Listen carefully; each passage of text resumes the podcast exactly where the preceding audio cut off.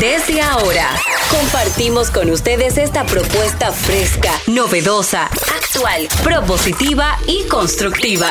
El programa donde la radio y las redes sociales se unen para darte la información más completa y diversa. Bienvenidos al mediodía con Mariotti y compañía.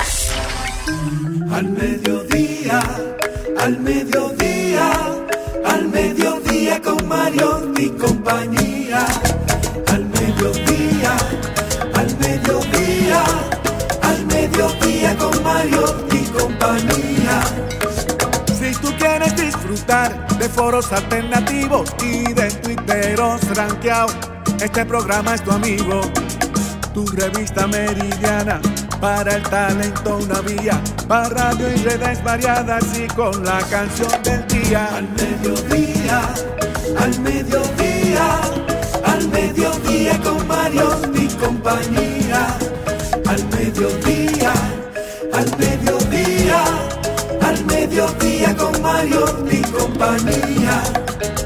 Si tú quieres disfrutar de página para izquierda, en la calle y el hogar, por eso no te lo pierdas. Para que hablemos un poco de salud y nutrición. Vamos allí camino propio de moda y decoración. Mediodía, al mediodía, al mediodía con Mario y compañía. Al mediodía, al mediodía, al mediodía con Mario y compañía para que hablemos aquí de la educación vial. Siete preguntas un chin, los pioneros y algo más, para que hablemos de derecho. Hola, mediodía, saludos, mediodía. Sean todos bienvenidos al Mediodía con Mariotti y compañía, donde ponemos alas a las palabras para llegar hasta ustedes con información sin sufrición y diversidad divertida. Un servidor que les habla, Charlie Mariotti Paz, feliz, agradecido de estar con todos ustedes, de que nos acompañen en este horario de transición de la mañana hacia la tarde, donde tratamos de llevarles toda la información, la información más amigable, la información más relevante de todo el día y del acontecer nacional e internacional para que puedan llevar a cabo el resto del día de manera informada. Está con nosotros Darían Vargas, el rey de la Big Data. Muchas gracias, qué presentación más hermosa me han hecho hoy. Me siento muy feliz porque vivo en el país de los mapaches. Mientras yo siga Tú viviendo. pareces en un mapache. Para que sepa, mientras yo siga viviendo en un país como este, me voy a sentir realizado. Porque existimos tantos idiotas que hasta un mapache se convierte en rey de un país como este. Hasta un mapache se convierte en, en sujeto de secuestro, ¿eh? No te puede ver. El único país del mundo donde piden recompensa por un mapache. Ahora, y malo el, el periodista que en una oportunidad está cerca del presidente Luis Abinader, que para un periodista debe Sí, ser no, una muy buena claro. oportunidad, ¿verdad? Él la desaprovecha preguntándole, presidente, ¿y qué usted opina de que se encuentra con un mapache? Oye, si Hipólito hubiese sido el presidente, le hubiese dicho, tránquenlo. No, oye. A mí me dijeron que se trasladó a, a ver al presidente para hacer esa pregunta. Es verdad. Oye, si esa ¿Qué? pregunta, si esa Él pregunta, quería salir en la página de Drop, ¿cómo se Y no llama? tenía un editor en jefe. Si esa pregunta se la hacen al expresidente Hipólito Mejía, Lo manda a trancar. tuviéramos los mejores memes del 2023. Sí. Mi- Mira, loco, el diablo. Ey, también está con nosotros Mabel González, Hey, Mabel, que ya está ¿Cómo aquí. tú estás? Hello, hello, súper feliz de estar aquí acompañándolos porque me dijeron por ahí que nos escuchan ahora. En Santiago. En Santiago. Y en Punta Cana. Señores, International Baby, porque Aquí- Punta Cana ya no es República Dominicana. Para la provincia de Santo Domingo y todo el Distrito Nacional, ustedes saben que estamos por Rumba 98.5, pero ahora también por Mambo 94.3. Estamos para toda la provincia de Altagracia, Higüey, Bávaro, Punta Cana, toda esa área del este del país. Y por Premium 101.1 FM, estamos para casi, casi todo el Cibao, Santiago, Moca, La Vega, Salcedo, Bonao y San Francisco de Macorís. Usted que va a coger pista, usted que va a coger carretera, ya se le acabó el problema. Podremos ir con usted durante todo el trayecto. Muchísimas gracias por su sintonía, por acompañarnos. No se muevan de ahí, que ya comenzamos. Al mediodía, al mediodía, al mediodía con Mario y compañía. En el programa de hoy lo iniciamos hablando de comercio electrónico con Mabel González, que hoy nos viene a hablar de cómo Amazon prepara un feed, pero al estilo TikTok. También brecheo digital con Darían Vargas, que hoy el tema de Darían, oigan cómo se llama. Vigila la falsa vida de tus hijos en las redes Prepárense, sociales. padre ¿eh? Atención todos los padres. También ahí lo dijo. Deporte con Carlos Mariotti. Rodaremos por el mundo. Daremos las principales tendencias de paso y repaso con Maribel Contreras, que hoy tiene a Sonia Villanueva, organizadora del concierto Unidos por la Altagracia, una puesta en escena que por medio de la música y la actuación nos contará la historia de la Virgen del Naranjo, la Virgen de la Altagracia, con la participación de la Filarmónica Nacional. Compartiremos buenas noticias, hablaremos de tecnología, vamos a leer en página para izquierda y estará con nosotros Manerra, un hermano de este programa que viene a promocionar su nuevo lanzamiento Santiaguera Bonita. El video fue realizado desde la ciudad Corazón, eso y muchísimo más, ¿eh? A propósito de que estamos debutando por Premium 101.1 para todo el Cibao. Un, abra- un abrazo y un saludo especial para nuestra queridísima Jenny Aquino, que está con nosotros por ahí por Zoom. Jenny, ¿cómo estás? Hola, ¿cómo se sienten? Bien, felices, agradecidos de tenerte con nosotros, Jenny. ¿Cómo sigues? Ya del otro lado de- del río, gracias a Dios. Lo más difícil para mí de este proceso es estar encerrada y callada, porque he tenido un ataque de tos muy frecuente y eh, me ha obligado a callarme. Entonces, esto ha sido como una mini pandemia para mí, horrible. Una terapia, Por Jenny, favor. ¿verdad? no dejen de usar mascarillas. Eh, sí, eh, iba escribiendo todo el rato. A mí que me gusta más soy de, de hablar por horas y mandar notas de voz, pero he estado pendiente de ustedes, he estado muy eh, en estos días recogida con mucho dolor, pero feliz de que estamos llegando a Santiago y para mí. Querido Higüey, saben que Higüey tiene un, mi nombre se escribe Jenny María Aquino Amparo Tiburcio Leiva de Higüey, porque yo también soy de allá, de la Rosa y Carpio, de toda esa familia que amo y quiero de allá. Así que qué bueno que ya estamos por la provincia La Altagracia. Gracias a todos por la sintonía. Y hoy, para no perder la costumbre, es el Día Nacional Internacional de la Lengua Materna. Qué lindo. Esto se hace con el objetivo de preservar y proteger todos los idiomas y dialectos que se hablan en todo el mundo. Hay un video de hace unos años de que había una lengua que se había estado perdiendo y sale en un, en un video de Residente, en lo que sale este dialecto, no me acuerdo la canción actualmente, pero es precisamente para que no se pierda, es llamar la atención de que era muy poca la población que hablaba en ese dialecto y ellos lo hacen el día de hoy para, para eso, para hacer ese llamado, ojalá de que se pueda multiplicar y no se pierda parte de ningún de ninguna lengua, de ningún dialecto, porque esto es parte de nuestra historia.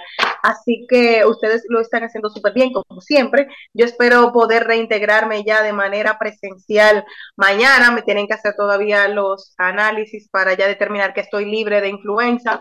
Estoy esperando, pero importante, protéjase. Si va a estar en un lugar con, muchas personas, protéjate, protégete. Las fiebres el dolor de cabeza, el dolor de cuerpo, eh, el, el, el, es, todo el malestar, el la tos es horrible durante tantos días que estuve en cama muy, muy, muy, muy angustiada, pero líquido. Fui a mi neumóloga que estuvo con nosotros. Ay, pero 20 estamos, estamos felices, Jenny, de que te encuentres bien y te deseamos que sigas mejorando. Te tenemos en oraciones y Amén. también deseamos que pronto, pronto te reintegres y estés con nosotros. El programa de hoy lo vamos a empezar con una buena noticia. Tírame ahí, Gaby. Bueno. Good news.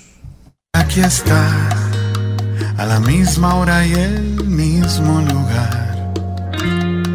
La misma luna, anunciando el mismo final. Tú y yo bailando pegadito el monumento del testigo amor. De mano agarradito nos espera la calle del sol.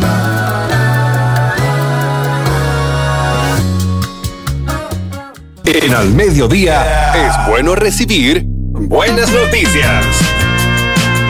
Es bueno recibir buenas noticias. Con Mariotti y compañía. El Banco Popular recibe aprobación para bonos verdes por 2.500 millones de pesos. Con este, además de tratarse de la segunda emisión verde en el país, y el Popular fue la entidad financiera que asesoró la primera emisión verde del país el año pasado, el fideicomiso de oferta pública de valores Larimar 1, un instrumento de renta fija constituido en dólares por Eje Jaina, cuya estructura contó con la asesoría del área de banca de inversión del Popular y fue colocado en el mercado por Inversiones Popular, el puesto de bolsa de Grupo Popular. Tanto el Banco Popular como el programa de emisiones fueron calificados AA Plus y AA Plus para las agencias calificadoras Feller Rate y Fitch República Dominicana respectivamente en diciembre de 2022. Esta emisión de bonos del Popular se destinará a financiar o refinanciar en parte o en su totalidad créditos de su cartera verde, ampliando así el impacto positivo de la visión sostenible de la organización financiera y su compromiso con los principios de banca responsable de las Naciones Unidas que alinea su negocio con la consecución de los objetivos del desarrollo sostenible y la agencia de 2022 30. Felicidades para el Banco Popular, siendo y promoviendo, ¿verdad? Iniciativas sostenibles que son tan necesarias y más para un país como el nuestro que vive de sus recursos naturales. Nosotros ya comenzamos ahora con Mabel González, ¿eh? Vamos a darle la bienvenida a nuestra queridísima Mabel González que ya está con nosotros. Comercio electrónico, ¿cómo estás, Mabel? Muy feliz de estar aquí hoy hablando de un tema súper interesante porque TikTok ha revolucionado el mundo completo. Así es. Las marcas están buscando ser como TikTok o por lo menos causar el impacto, la influencia que tiene TikTok en los jóvenes. Hace un tiempo hablaba de que TikTok en China ya había aplicado lo que es el TikTok Shop, que a través de videos ya los creadores de contenido podían promover la venta de productos, la venta de ropa en diferentes eh, como cuentas, por ejemplo, Amazon, eBay, y podían linkear este producto y tú desde el mismo video de TikTok irte a completar una venta. ¿Qué pasa? Amazon el año pasado tuvo un buen desenvolvimiento, pero no el esperado por sus directores y sus acciones cayeron entre un 10 a, entre un 10 y un 20%. Entonces, ¿qué pasa? No fue que no le fue mal, pero ustedes saben que cada empresa tiene anualmente objetivos a cumplir y ellos esperaban más. ¿Qué pasa?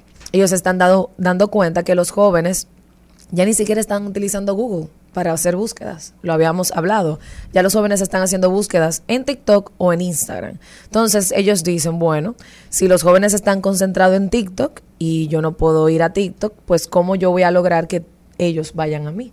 O, yo sea, vayas gente- a ellos. Estos muchachos no están entrando a Google a preguntarle las No. cosas. Entran a TikTok y ahí hacen la Sí, pregunta. tú buscas la historia Y del mapache en. TikTok. ¿Y cómo tú ves lo un buscas? Tú video. eh, escribes mapache. Yo escribo mapache, por ejemplo, y yo voy a TikTok y cuando yo veo un video del TikTok, arriba va a pa- a aparecer un sector de búsqueda que dice, ¿qué pasó con el mapache?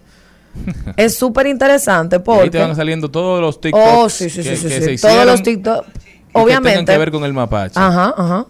Mira, Isla Catalina, Mapache. Y tú le das, y cada vez que tú abres un video, te van a salir diferentes tópicos de búsqueda para tú encontrar los mejores videos acorde al tema que tú estás Y buscando. trabajan también con tendencias, o sea, como videos en tendencias. Con todo, mira, tú puedes buscar hasta chismes de Estados Unidos, y digo chisme de Estados Unidos como chisme de República Dominicana. ¿Por qué? Porque de acuerdo a, tu bus a tus búsquedas, TikTok se va amoldando. Entonces, ¿qué pasa? Era una historia, no sé si saben, de una joven, hace muchísimos años en Portugal, que se desapareció, que se llama Madeline Macon, creo Sí. que... La niña fue ahora. como 3, 5 años. El caso es que en TikTok está todo. Si tú quieres saber qué fue lo que pasó, hay una, ni- una joven que apareció que es muy parecida, o sea, a nivel físicamente, de la que se desapareció y están haciendo conjeturas. Pues mi amor, esas esas historias en TikTok y teorías, hasta te están poniendo la foto de la niña y cómo la evolución en el tiempo de cómo ha crecido para explicar por qué se parecen. Y tú dirás, ¿y quién tiene el tiempo de hacer eso? Yo los creadores de contenido. Que viven de eso. Porque esos views le va a generar ingresos. Aunque tú dices, ok, no me está vendiendo algo, sí, pero está generando contenido que a TikTok le interesa. Porque eso es de lo que se está hablando. Entonces Amazon vio esto y, y ¿qué ha hecho? Bueno, Amazon vio esto y dijo, vamos a crear un perfil para que esta generación Z se sienta más afianzada a nuestra marca. Porque ¿qué pasa? Ahora mismo tú vas a Amazon y el homepage es como un catálogo. Y no todos los usuarios se van a sentir tan eh, entendidos. Entonces, ellos crearon esta este feed, y digo que es un feed porque es una opción que va ahora mismo solamente está en Estados Unidos porque ellos están haciendo pruebas internas a ver si realmente funciona con un, un público objetivo. Va a aparecer como un bombillito, un icono, y tú le das y te va a decir habilitar Feed Inspire. Entonces te van a salir así mismo como en TikTok, videos. Videos de jóvenes utilizando la ropa, de personas utilizando el producto. Ellos mismos están creando su contenido también. Exacto. Para estar casi prá- prácticamente pero también están haciendo algo. Están llamando a los influencers a no solo crear lista de, de deseos o wishlist, sino a crear contenido de sus productos dentro de Amazon. Para que el influencer salga y si, por ejemplo, esa blusa a mí me gusta, yo le doy a la blusa y abajo me van a salir todas las especificaciones. Ajá, los size habilitados, eh, descripción del producto, nombre del producto, eh, la, la- como que la ropa, como de qué está hecha, y tú vas a poder comprar. Ventajas, que tú vas a poder hacer la compra dentro del mismo Amazon. Ahora mismo en TikTok no hay una, una plataforma de comercio electrónico porque no puede. Tiene que salir obligatoriamente. Amazon está utilizando dos factores a, a- su favor. Aparte de que tiene la tecnología, tiene los productos y tiene los vendedores. Entonces, es como que súper interesante tu poder consumir este contenido en el mismo Amazon y ahí mismo comprar. Porque muchos de nosotros somos muy visuales. Por ejemplo, ahora mismo me están saliendo muchos videos de los tres mejores productos de Amazon que compré por menos de 15 dólares. Yo lo veo, pero yo no puedo de TikTok salir directamente, darle y comprar. Tengo que darle screenshot a cada producto, a cada nombre, guardarlo en mi álbum y luego sentarme. Y se puede poner el link ¿Eh? TikTok. Mm, mm. Lo o sea, lo ponen, hablamos- pero como quiera tú no puedes Lo que copiar los hablamos, captions. Mabel, de que las empresas que van a tener más beneficios son aquellas que menos barreras tengan para acceder a los productos. Claro. Cuando tú no le haces a la gente cambiar de plataforma, tú no haces que la gente pierda el interés porque el interés se cambia muy Exacto. rápido, porque la gente no necesariamente anda comprando lo que quiere, sino lo que le llama la atención, lo que le gusta. Y lo que sea en menos tiempo. Y cuando tiene ya todas las tarjetas de crédito, los elementos de pago ya en una aplicación, que tú nada más tienes que darle a un botón, eso tú lo haces y fácil ni sientes. Exactamente. Y no, y que la experiencia de usuario está súper pique ahora mismo. El usuario no se quiere complicar mucho. Si el, el usuario Pero quiere esa agua, mucho que antes era salir de tu casa, montarte en tu carro, coger por una plaza, subir un ascensor, entrar, preguntar si hay de tu site, medírtelo. Ahora complicarse mucho es tener que cambiar de página a página. exactamente. O tener que leer una descripción de 800 mil párrafos para poder entender que el agua es blanca. Un ejemplo. O sea, o que la blusa es amarilla. No, no, no, no, no. Las personas quieren la información ahí directo y el botón de entrar al carrito. Entonces, ¿cuándo estará disponible esta modalidad de Amazon? Ellos están evaluando, vamos a ver cuándo llegará a Latinoamérica, pero ya en Estados Unidos las pruebas han sido buenas. Esperemos que en los próximos meses, porque que conste, TikTok Shop para China fue también el año pasado en octubre. Todavía TikTok está tratando de conseguir los permisos, a ver si lo efectúa aquí en Latinoamérica, porque saben que son regulaciones diferentes, no es lo mismo. Entonces, esperemos que en este 2023 o comienzos del 2024, para nosotros en el Caribe, podamos en- adentrarnos en este mundo, porque esto es prácticamente un metaverso, señores, tú de compra. Yo creo que ya hemos visto cómo las principales redes sociales de los últimos 10 años han ido perdiendo la novedad. Entonces la Sí. gente ha, ha dejado de hacer el engagement quizás de la manera tan proactiva que antes lo hacía. Por eso leía un artículo que decía que lo que las redes sociales han cambiado en los últimos 10 años van a cambiar en el próximo año de una Bueno. manera exponencial que tú ni cuenta te vas a dar. Que fácil Es tú muy rápido. estás acostumbrada a interactuar con Facebook de una forma y Facebook va a, te- va a hacer un cambio tan radical que tú ni vas a reconocer la Señores, plataforma. tú puedes comentar con GIFs en Instagram ahora. Yo vi eso y yo estoy seca. O sea, yo no lo, yo no lo asimilo. Mi generación que dejó Facebook, porque ya yo no utilizo tanto Facebook, asimila eso como que yo volví a Facebook. Entonces yo O a estoy... Twitter. Exacto, y estoy como que no. no Pero como que nos ser. estamos acostumbrando todavía, como que no tiene el mismo sazón. Porque No, en Twitter tú los sabes. GIFs tienen como un elemento como de, de golpe, ¿verdad?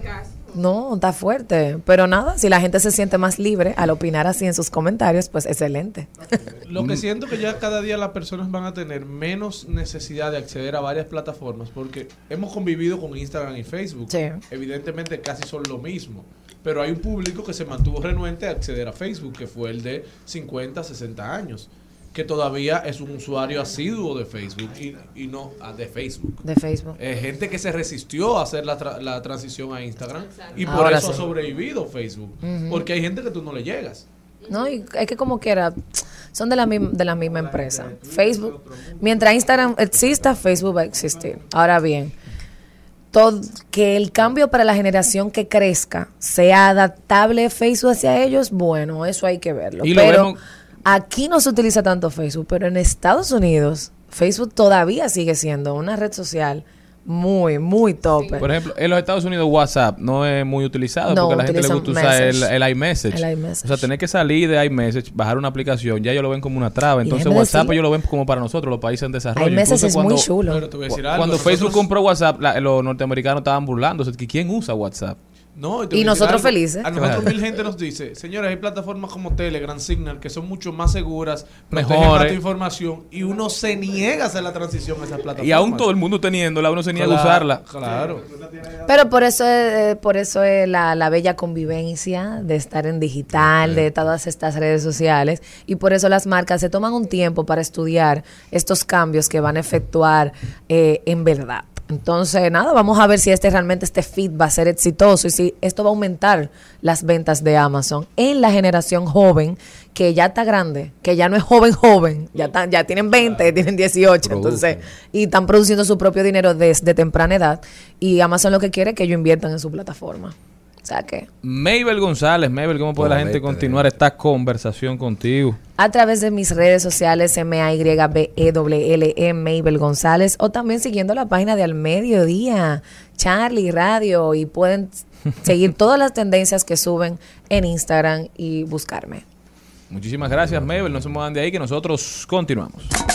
Al mediodía, al mediodía, al mediodía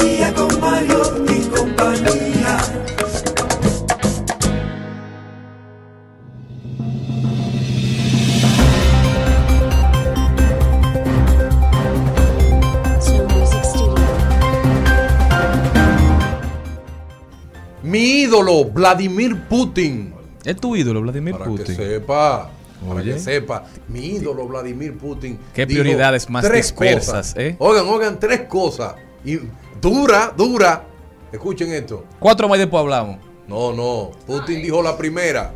Recuerden que esta guerra es producto de Occidente. Hmm. Nosotros nunca hemos querido tirar una bala. Dijo Putin. ¿Eh? Putin, ¿eh? No, porque él quería, él quería adueñarse de la región Eh, del Donbass y que nadie sí, dijera nada. Es Putin. Segundo que dice, segundo lo que dice, otra cosa, desde hoy suspendemos el tratado START 3 con Estados Unidos.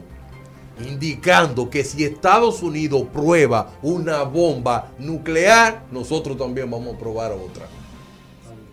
Tercero que dijo Putin. O sea, Putin dijo, yo también tengo armamento nuclear, aunque que crean sí. que no. Tú sabes que mucha gente está tejiendo conjeturas y diciendo, si Rusia fuera el poder eh, militar que todos pensábamos que esta guerra se hubiera acabado hace mucho. Sí, Rusia tiene tanques viejos, tiene soldados que no saben cómo, cómo, cómo funcionar, no saben llevar el abastecimiento a sus soldados. Entonces al final Rusia era un bluff, Rusia se quedó en la Unión Soviética, los tiempos de Rusia se acabaron. Entonces Putin está diciendo, ¿qué fue lo que dijo? Y Putin dijo que si Estados Unidos prueba una bomba nuclear, ellos van a probar, porque ya está suspendido el tratado. Ay, mamá. Y la OTAN de nervios. Y tercero, le dijo a todo el mundo, y no le quepa duda, que ganaremos. Ganaremos. Yo lo que sé, que todo esto trajo el final. Dice mi otro ídolo, Donald Trump. Si yo gano la presidencia en 24 horas, acabo la guerra. Solamente tengo que poner en conferencia a Zelensky y a Vladimir Putin. Y le digo, aquí se acabó. Dijo Sí, el genio de Donald Trump. Eh, Bueno, yo me voy para los Estados Unidos, donde la representante permanente de los Estados Unidos ante la ONU, eh, Linda Thomas, eh, Oh. claro, ¿Y dónde era que usted estaba estos dos días? Porque llegó, Estos dos días, ¿no? Porque llegó hablando inglés y llegó flaco. Ah, flaco. Cuidando mi salud. ¿Qué dijo Linda dice, Thomas? Haciéndole caso a los focos. Que los lunes son de psiquiatra. ¿Qué dijo Linda Thomas? Vamos a ver. Bueno, eh, arremetió contra el Consejo de Seguridad de la ONU y dijo que la falta de atención y de acción que tienen estos ante los ataques eh, de misiles por parte de Corea del Norte puede provocar grandes estragos y que es bastante peligrosa. Bueno, los Estados Unidos se están poniendo en guerrilla. En todos los lados. En todos los lados. Están tomando posturas que estábamos acostumbrados a un Estados Unidos más vacilante ante la ONU, más respetuosa. Bueno, después de Donald Trump. Eh, pero qué bien, qué bien que a la ONU le están, le están majando porque de verdad se ha convertido en un espacio de simple conversación y de muy poca acción. Señores, ahí está también el tema haitiano, que se han cansado de debatir sobre ese tema, pero al momento de accionar, Señores, y, y- y esto se ha convertido en algo tan como una guerra entre Estados Unidos y Rusia, porque aquí hay una guerra de comunicación también. Ujú. Tú me entiendes que no es solamente que tú estás viendo aquí, que aquí están tirando tiros. Aquí el mundo está manipulándose uno con otro. ¿Quién tiene la verdad en esta guerra?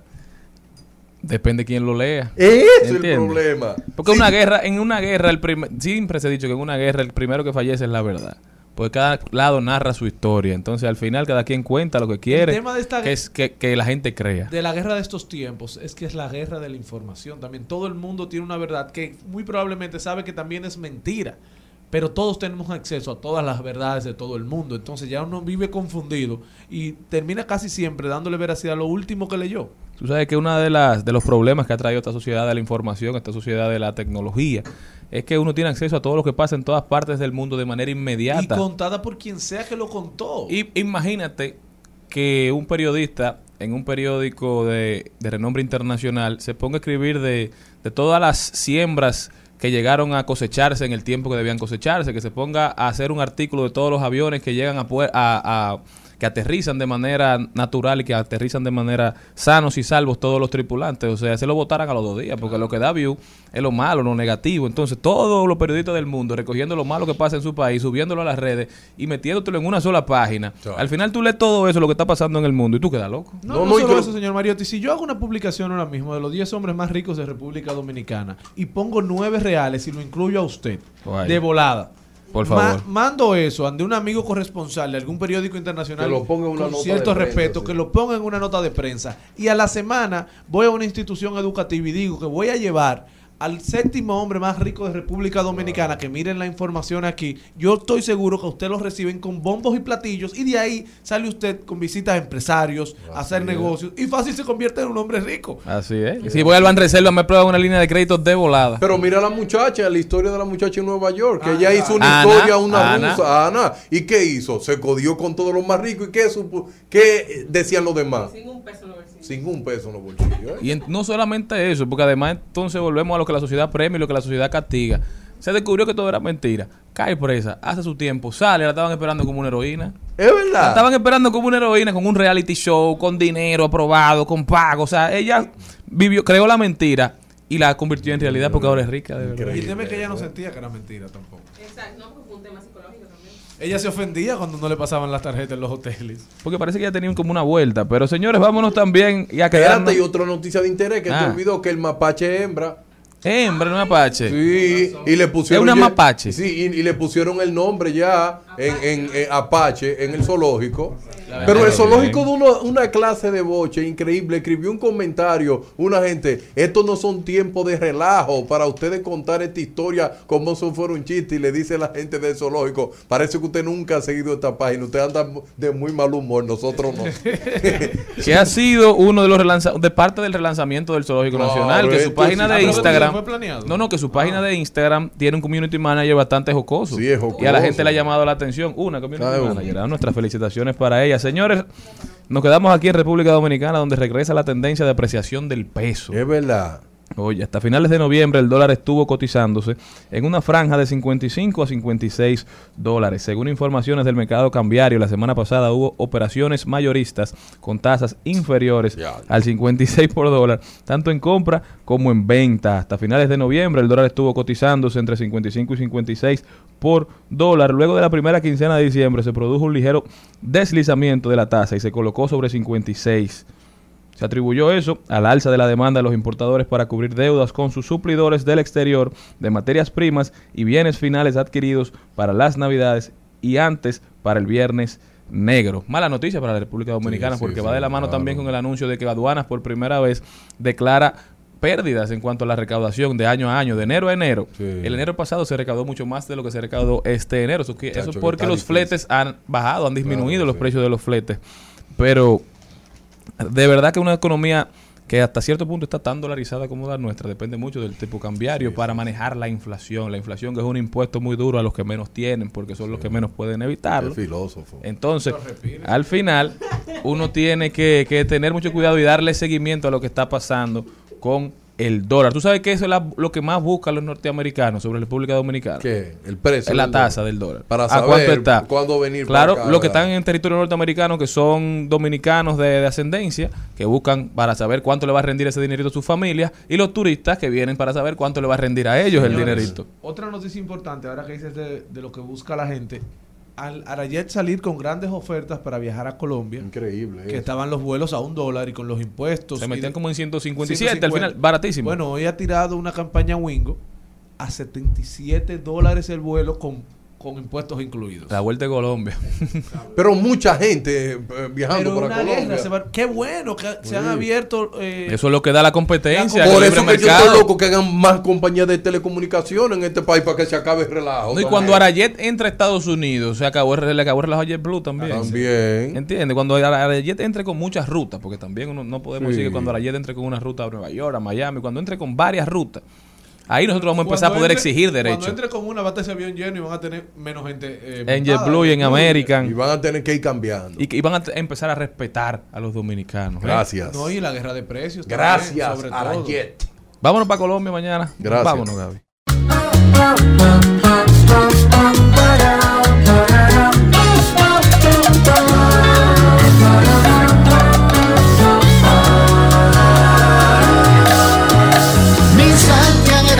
Como tierra noble y buena si es tu amor.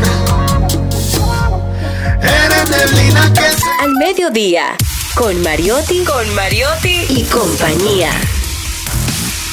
Seguimos, seguimos, seguimos con Al Mediodía, con Mariotti y compañía. En Al Mediodía. ¡Ay! Lo dijo. ¡Ay! Lo dijo. ¡Ay! Lo dijo. Lo dijo. ¡Ay! Lo dijo. ¡Ay! Estamos de vuelta, mi gente. Muchísimas gracias. Darían Vargas quiere hacer una exhortación para todo nuestro público que nos escucha desde el Cibao.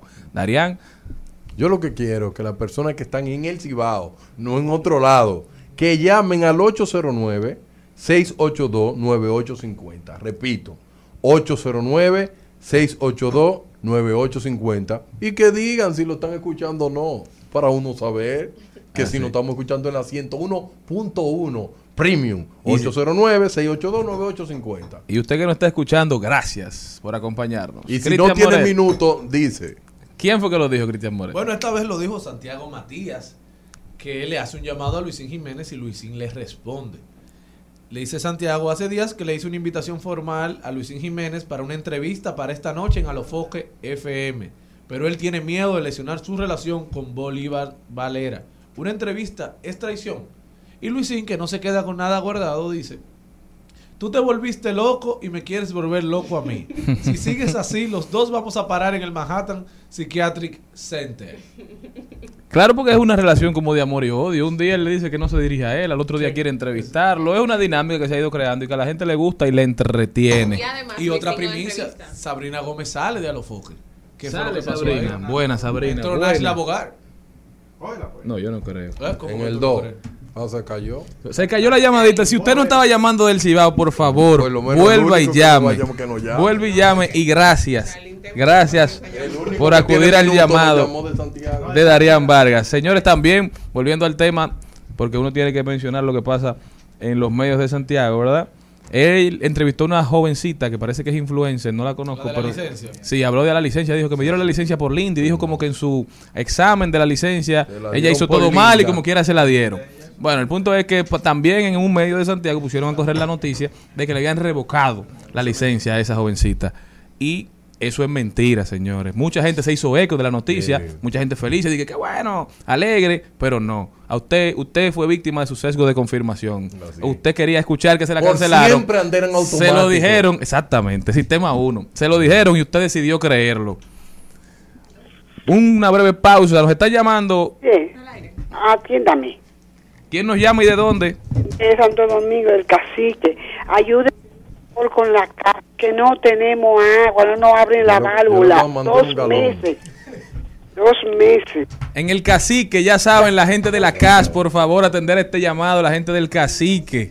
De una vez, coño. no. Bueno, señores, muchísimas gracias. Sigan llamando. Ustedes Sí, saben que este programa es de la gente. Este Sí, programa sí, es de la gente. Pero oye lo que yo te quiero decir. Pero volviendo al tema de, de los sesgos de confirmación, señores, yo le he dicho a ustedes mil veces que en vez de estar desconfiando de sus amigos, en vez de estar desconfiando de sus hijos, empiecen a desconfiar de las redes sociales que le están mintiendo, tienen una agenda con usted y están aprovechándose de que usted le dé like, de que usted le dé retweet, de que usted le dé enviar hacia adelante. Nos están mintiendo, desconfíe, busque. Cuando usted ve una información que usted se quiera creer, busquen en Google, meta. Es verdad que pasa Varias cosa. veces varias varias veces vaya a varias fuentes. Trate de, de tener un- una idea real de lo que está sucediendo antes de reproducirlo, porque nos estamos convirtiendo en una sociedad de mentiras y al final eso es insostenible en el tiempo, señores. Vamos a empezar a hacer la debida diligencia. Cuando usted ve una información, compruébela. No se quede en lo que le digan. ¿Y cómo usted va a compartir una cosa que usted no, que usted no sabe de dónde sale? Una, una vez me llamó mi mamá. Ah, ustedes saben que anda un mensajito, una gente moviendo que la tierra ha temblado 14 veces y porque lo que está pasando va a temblar, va a temblar durísimo en República Dominicana. Y mi mamá me lo manda todos los días que no duerma desnudo. Yo le digo, mire, yo voy a dormir desnudo siempre. ¿Qué? Nadie sabe Mira. cuándo va a temblar la tierra. Nadie sabe. Había eso. cosas que yo en mi vida no necesitaba saber. La forma en que tú duermes era una de ellas. ¿Eso te gustaba? Pero, pero realmente sí, eso, eso estuvo corriendo. Y yo lo leí. Y yo venía hablando hace tiempo de que, mira, nos están dando indicios, nos están hablando. Y cuando leí eso quise creérmelo. Pero cla- ¿qué hice? Fui a Google. Era mentira, la Tierra no ha temblado ninguna 14 veces en los No, últimos dos días.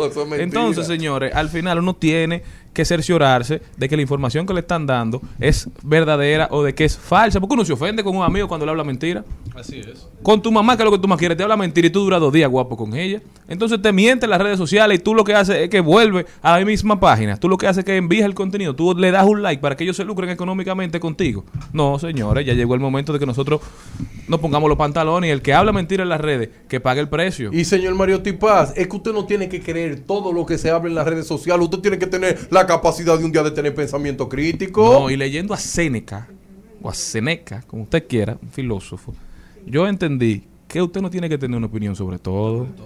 Hermano, esta época le ha hecho a uno pensar la facilidad de opinar, que uno de verdad tiene que tener una opinión sobre cualquier cosa. Y nuestra productora está nosotros. Tenemos una llamada especial. Bienvenida al mediodía. ¿Quién nos llama y de dónde? Ay, gracias de Santo Domingo. Yo soy oyente de ustedes, pese a que no simpatizo con la organización que ustedes representan. bueno, aunque dicen que, que ahí no hay, pero sí hay. Pero bueno. Hay un poquito, un poquito. Sí, sí, es inevitable. día, Me encanta su programa. Y le está consolidado ahora, que ahora, salvo con el caso de don Daniel, es el mejor realmente. muchas Jenny me llena de energía, de chispa ahora. el profesor, el, el director, señor director, que le baje un chin, porque a veces se queda como en los 80. Ah, se queda en los 80. buenísimo. Yo se lo voy a decir a. Sí, se queda como que ya y entonces esas reiteraciones de- y no lo permite a ustedes. Ustedes son muy dinámicos y me encanta. ¡Qué buen boche! le ¿Cómo usted se llama? ¿Cómo usted se llama, dama? ¡Ay, se fue! Se fue. ¡Ay, Pero donde mire, usted se mire, nosotros queremos agradecerle su sintonía. ¡Qué Por gente como usted boche! es que nosotros hacemos el, el trabajo que hacemos y que le guste. Es para nosotros un gusto, un placer, un Y se- honor. y se siente muy bien escuchar el feedback de la gente, aunque sea crítica. Y mira cómo ella, ella ha vivido este programa de pe a pa. Así ¿eh? es, así es. Y Oyente el señor fiel. productor hubiese La estado vamos, aquí la vamos a invitar al próximo, a la próxima reunión del equipo para que se lo diga. Tenemos otra llamadita, una oyente muy especial. Bienvenida. ¿Quién nos llama y de dónde? El Mediodía Radio. es Rebeca desde Santo Domingo. Óigame, ustedes me hacen el día. Ay, ay, ay, ay, ay. Ustedes me lo hacen, principalmente la joven que siempre Jenny, Jenny Aquino. Habla. Jenny Aquino es la alegría en ¿Será que la gente persona. Así es, Jenny Está Aquino. haciendo lobby ella. Y Darian, me Ay. encantan tus ¿Le comentarios. gustan los comentarios míos? Claro que sí, yo hasta en Twitter lo comento. Ah, mira qué bueno. Muchísimas gracias por estar con nosotros, por sintonizarnos. Les felicito porque ustedes tienen un programa con una variedad que es increíble y las personas que van a hablar tienen conocimiento de lo que están hablando y no hablando la misma sandeces de siempre. Oh, Yo les felicito. Muchas gracias. Pa'lante. Gracias. Gracias. Oye, pero cuántas llamadas de dopamina, carajo. Ey. y qué buen boche le Señores, dieron a ustedes no se señor. imaginan lo que eso significa para nosotros. Es Sí, nosotros que venimos día tras día aquí a tratar de brindarle lo mejor de Yo nosotros. no me he fajado a llorar porque la lágrima la alquilé. Mira, y me sentí famosa por un día. Cuando yo cogí el teléfono, la chica me dijo, ¿tú eres Malena, la productora? ¿verdad?" No, porque Jenny le dijo tu nombre. Porque ¿qué tú puedes creer? Muchísimas gracias a nuestra queridísima Jenny Aquino que se encarga de que si pedimos llamadas, tengamos llamadas. Nosotros Seguro continuamos. Al mediodía, al mediodía, al mediodía con Mario y compañía. mediodía, con Mariotti, con Mariotti y compañía. Te presentamos Brecheo Digital. Brecheo Digital. Nos vamos antes, tenemos una llamadita también ahora antes de entrar con Darían Vargas. ¿Quién nos llama y de dónde? Bienvenida al mediodía. Buenas tardes, bendiciones para todo ese excelente equipo y ese programa bellísimo. Le habla Ángel Valdés, eh, de Valverde Mao. ¡Oh, de Mao! Sí, Ángel, sí, bienvenido. Sí, sí, estamos aquí presentes. Y también para invitarle a ustedes y al, y al pueblo, porque este jueves 23 va a haber audiencia de juicio de fondo Oh. contra una joven que el, el esposo la asesinó de 32 puñaladas. Qué triste, don Ángel. No, Sí. para hacer un llamado a la gente que esté atenta al seguimiento de ese caso para ver si se logra la tan deseada justicia. Muchísimas gracias por su llamada. Toda la sociedad atender el llamado. Señores, nosotros tenemos que continuar porque este programa va de la mano con lo que está pasando en la sociedad. Muchísimas gracias a todos los que nos llamaron, todos los que reportaron sintonía, los que nos escribieron a través de las redes sociales. Le damos la bienvenida a Maribel Contreras antes de entrar con el Yuval Noah Harari dominicano, el John Chul Han, Darían Vargas. Maribel, bienvenida. Bueno, gracias, gracias. Estaba eh, divirtiéndome con ustedes y además viendo también que, que la gente atiende. A veces cuando uno está hablando en la radio siente como, se siente como solo. Y de repente cuando uno toca una tecla, entonces la gente, y, la, y, y entonces siente que la gente está ahí, eh, produce una sensación muy especial. Yo sé, porque a mí me comentan mucho eh, temas del programa, eh, a la gente le gusta mucho, eh, tiene una valoración alta de las cosas que se hacen aquí, del contenido y de ciertas personas. Yo no puedo subir una foto de ustedes, que de una vez la gente se pone mala. Muchísimas gracias, Maribel. Para nosotros siempre un placer cuando te vemos llegar, porque uno se pone como, como que le da ese, ese disparo de Y dopamina. Jenny ¿verdad? acaba de decir por el grupo que no fue ella. Ah, ok, Ah, ah, ok. O sea que te- eh, realmente tiene, tiene, tiene valor. Un abrazo Tiene para valor, doña claro. Rebeca. Darían Vargas con nosotros, Brecheo Digital. Darían, cuéntame, ¿para dónde nos vamos? Vigila la falsa vida de tus hijos en las redes sociales. Volvemos a la falsedad de las redes Sobre sociales. todo los adolescentes. Como yo soy un hombre que lo que manejo es datos, voy a comenzar con datos para seguir mi comentario. El 95% de los adolescentes que se conectan a internet duran en promedio 5 horas en estas redes sociales. Instagram, TikTok y YouTube. En esas tres. 5 horas al día en esas Cinco redes sociales. Adolescente. Vamos a seguir analizando eso- esto. La edad promedio que más adolescentes entran a las redes sociales en un 46% son jóvenes de 12 años. Oigan ese dato.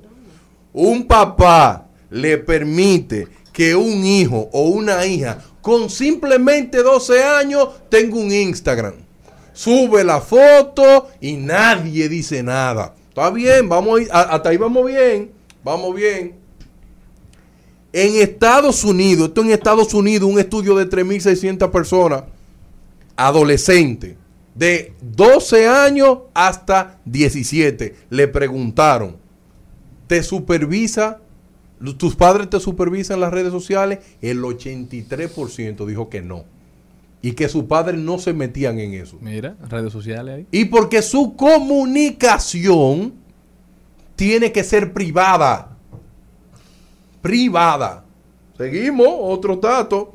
Se le preguntó, dentro de Instagram, ¿usted utilizan el DM?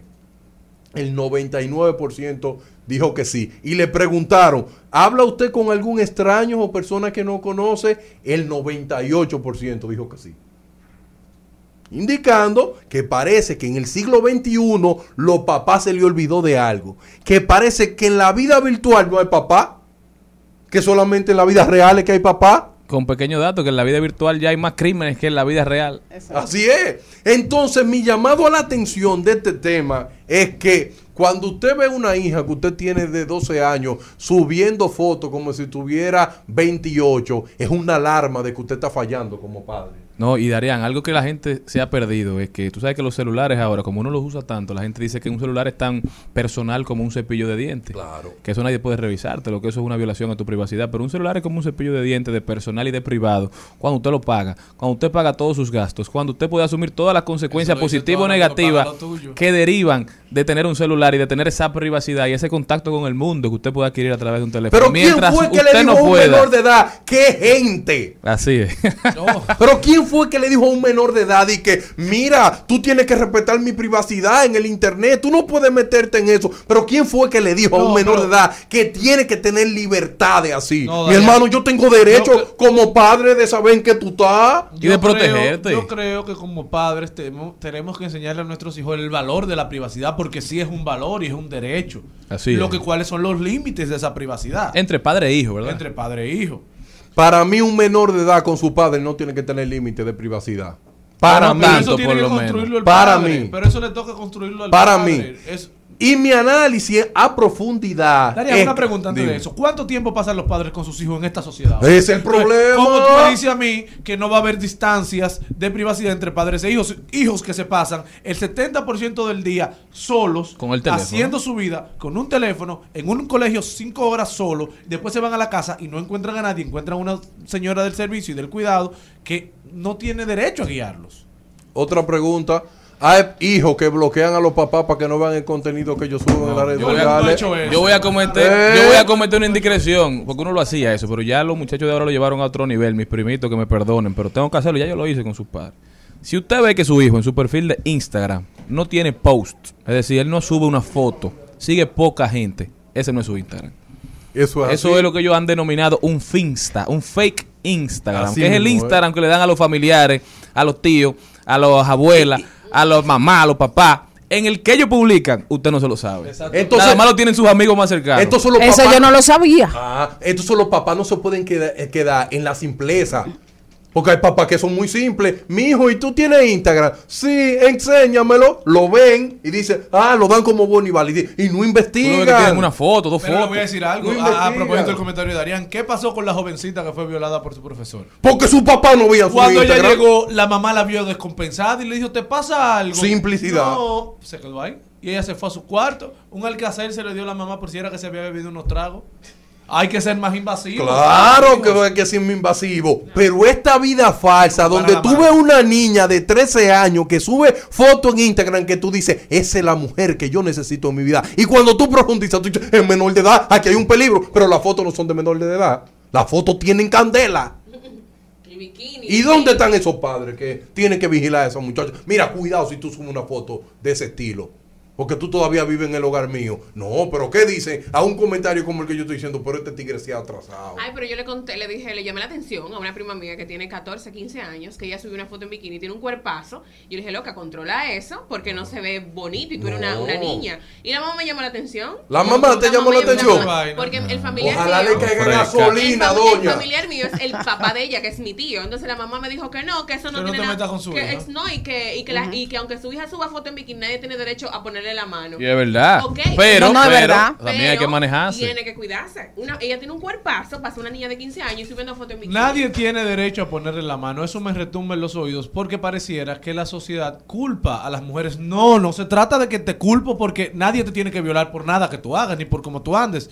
Pero en una sociedad perdida, en una sociedad de mucha gente con la mente enferma, en una sociedad donde la salud mental está peligrando, usted tiene que protegerse, cuidar su privacidad, cuidar su intimidad y ante quienes usted se expone. Y que lamentablemente Uno no tiene control de lo que sale en Instagram. Uno no tiene control de lo que está en Facebook. Entonces, no tenemos nosotros control de lo que hacen nuestros hijos dentro de la casa. ¿Cómo usted va a pedirle a la sociedad que le respete a una hija que anda publicándose en el Internet? ¿Será en Finlandia que ella vive? Exactamente. Porque eso es lo que más a mí me extraña. Que los padres no conocen la vida virtual de sus hijos. Pero los vecinos la conocen entera. Y dicen, ¿usted han visto esta foto que está subiendo esta muchacha? Y los padres reales no lo saben. En el siglo XXI tú tienes que ser padre real y padre virtual. Tú tienes que chequear las redes sociales. Tú duras ocho horas en promedio utilizando tu celular y tú no puedes dedicarle tiempo a ver en qué, es lo que sube tu hija. ¿Con quién, ¿A quién le da like tu hija? ¿Cómo puede un papá establecer controles? Porque yo he visto amigos, yo como no tengo hijos todavía no sé cómo funciona eso, pero tengo amigos que me dicen que le manejan el uso de las aplicaciones a los hijos. Es decir, que le abren el Instagram Sí, o le abren tal cosa por una hora al día. ¿Cómo que funciona? Bueno, lo- tú, tú le aplicas el celular control parental o a la tableta o cualquier eso y tú le das permiso de horario a una aplicación. Tú le dices, Instagram, tú no- solamente va a estar disponible de 2 de la tarde a 3 de la tarde. El muchacho va a hacer todo lo que quiera de 2 a 3 de la tarde, pero el papá tiene control de la contraseña. El papá fue que le hizo la cuenta. El papá que autoriza qué fotos subir y qué no. Pero estos muchachos no andan así. Y, y además, inclusive a veces tien- tienen la posibilidad de ver por dónde navega. Sí, por dónde navegan. ven O sea, todo lo que todo lo que El hacen. browser history. Sí, Exacto. browser history, ven todo el tráfico. Porque mi llamado de la falsedad de los hijos suyos es que su hijo en su casa se comporta como una tortolita. o un y en las redes sociales es una serpiente. ¿Por qué? Porque su hijo le demuestra una vida que no es la que lleva.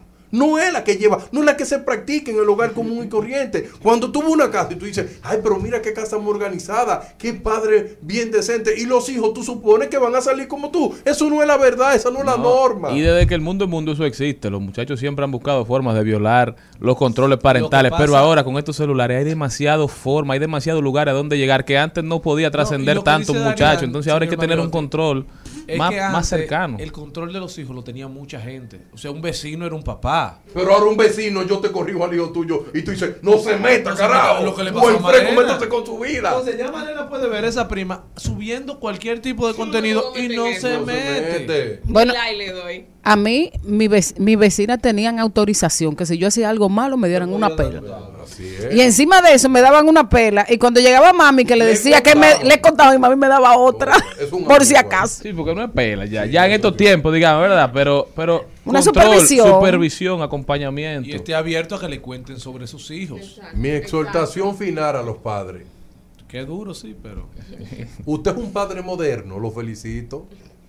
Qué felicidad debe usted tener porque usted es un padre moderno. Como Le PRM. compré el último celular a mi hijo. Le regalé la última lacto. Tú no sabes que él sale del colegio y no tiene cómo comunicarse conmigo. Le compré un plan y le puse internet. Eres tú quien condena a tu hijo por no supervisarlo. Porque es que no está mal que tú le pongas internet a tu hijo. Es que no está mal que tú le regales un iPhone a tu hijo o cualquier tipo de teléfono. Lo que está mal es que la vida virtual de tu hijo tú crees que tú no tienes derecho sobre él. Y ahí es que tu hijo se te descontrola. Y en la vida virtual es que hace más conexiones. Porque ahora tú tienes más probabilidad de conocer gente nueva. Tú sabes la capacidad que te da Instagram de tú poder darle un like, después ir al DM y decirle a un muchacho o una muchacha, Hola. vamos a conocernos, vamos a ir allí. Entonces tú duras la vida entera eligiendo en el colegio que lo va a poner, en las clases extracurriculares que lo va a poner, con quién se junta, con qué hijos de tus amigos tú lo juntas en la tarde. Pero cuando él agarra el celular, tú no sabes con quién él está hablando. Tú no sabes quiénes son sus amigos, con quién él pasa la tarde chateando, con quién él pasa la tarde jugando juegos de, de, de consola, jugando PlayStation con una gente de tú no sabes dónde, que tú no sabes qué vocabulario tiene. Hay que darle acompañamiento porque todo eso los forja, todo eso influye en, el, en la formación. Y al final, ya uno no puede evitar entregarle aparatos a los hijos. O sea, ya eso es una lucha que es inevitable en este ciclo. Sí, sí, sí. Entonces, ya lo que hay que aprender, porque la verdad, mira, yo no sé lo que decía Charlie. Yo Tengo un amigo parental. que le apaga el internet y le apaga el teléfono a la hija desde su teléfono.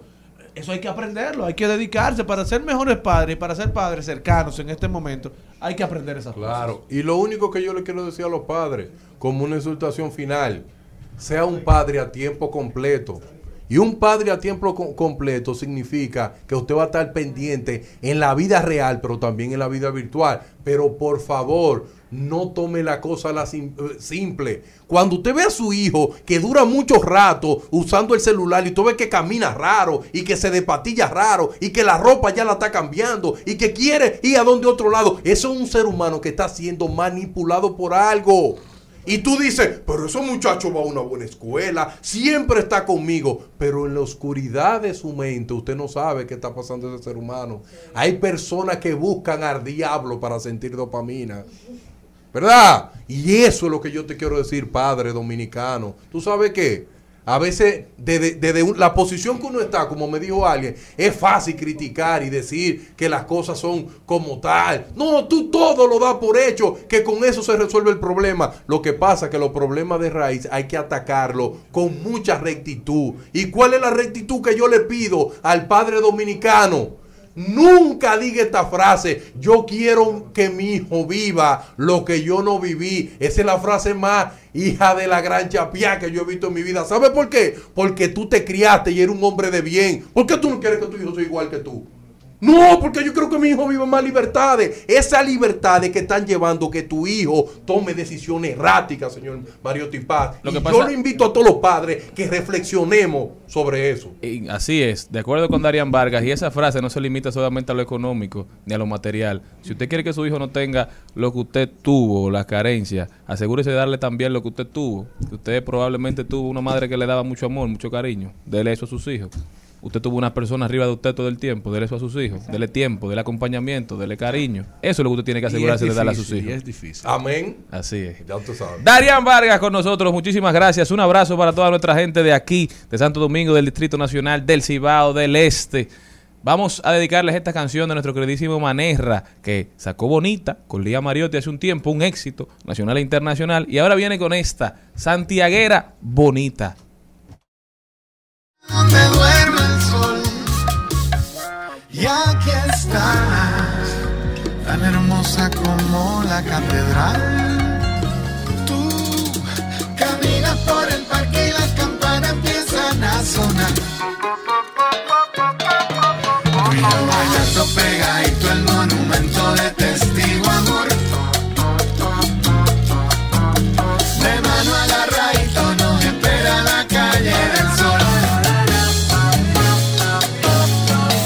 Seguimos, segui- seguimos con Al Mediodía, con Mariotti y compañía. Trending, Topics. Al Mediodía, con Mariotti y compañía. Presentamos Trending Topics.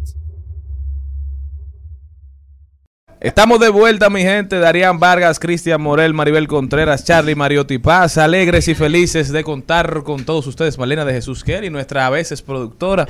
Señores, vamos a ver cuáles son las principales tendencias, pero antes, Las personas de Santiago, de San Francisco de Macorís, de Moca, La Vega, necesitamos varias llamadas de esos lugares. ¿A dónde van a llamar?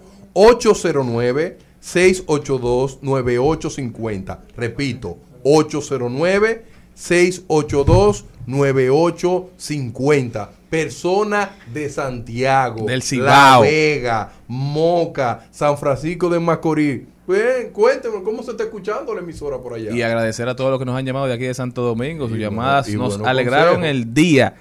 Señores, la primera tendencia de hoy, el acceso a Internet será un derecho fundamental. Esto según el anteproyecto Cerrado. de libertad de expresión y medios de comunicación que plantea eliminar la obsoleta ley 6132 y crear un Instituto Nacional de Comunicación Audiovisual. Ustedes recordarán que esta fue la denominada ley Mordaza. Esta ley fue enviada a comisión. Se está hablando, esperemos que este tema se resuelva, porque la la sociedad de la tecnología ha traído muchas cosas buenas, pero dentro de las malas es que a veces no hay consecuencias cuando la gente decide tomar a otros en su boca y mentir sobre ellos. Pero una cosa no puede ponerle retrancas a la otra. Necesitamos Internet como derecho fundamental y también necesitamos que las personas puedan expresarse respetando las leyes de convivencia, la moral y las buenas costumbres. Es que el Internet no es una fantasía ya. El Internet es un derecho de comunicación. Así- Es que si tú no tienes internet, tú no, no, no se te permite desarrollarte en esta sociedad del siglo XXI, es. tan simple como no eso. te permite emprender, no te permite trabajar.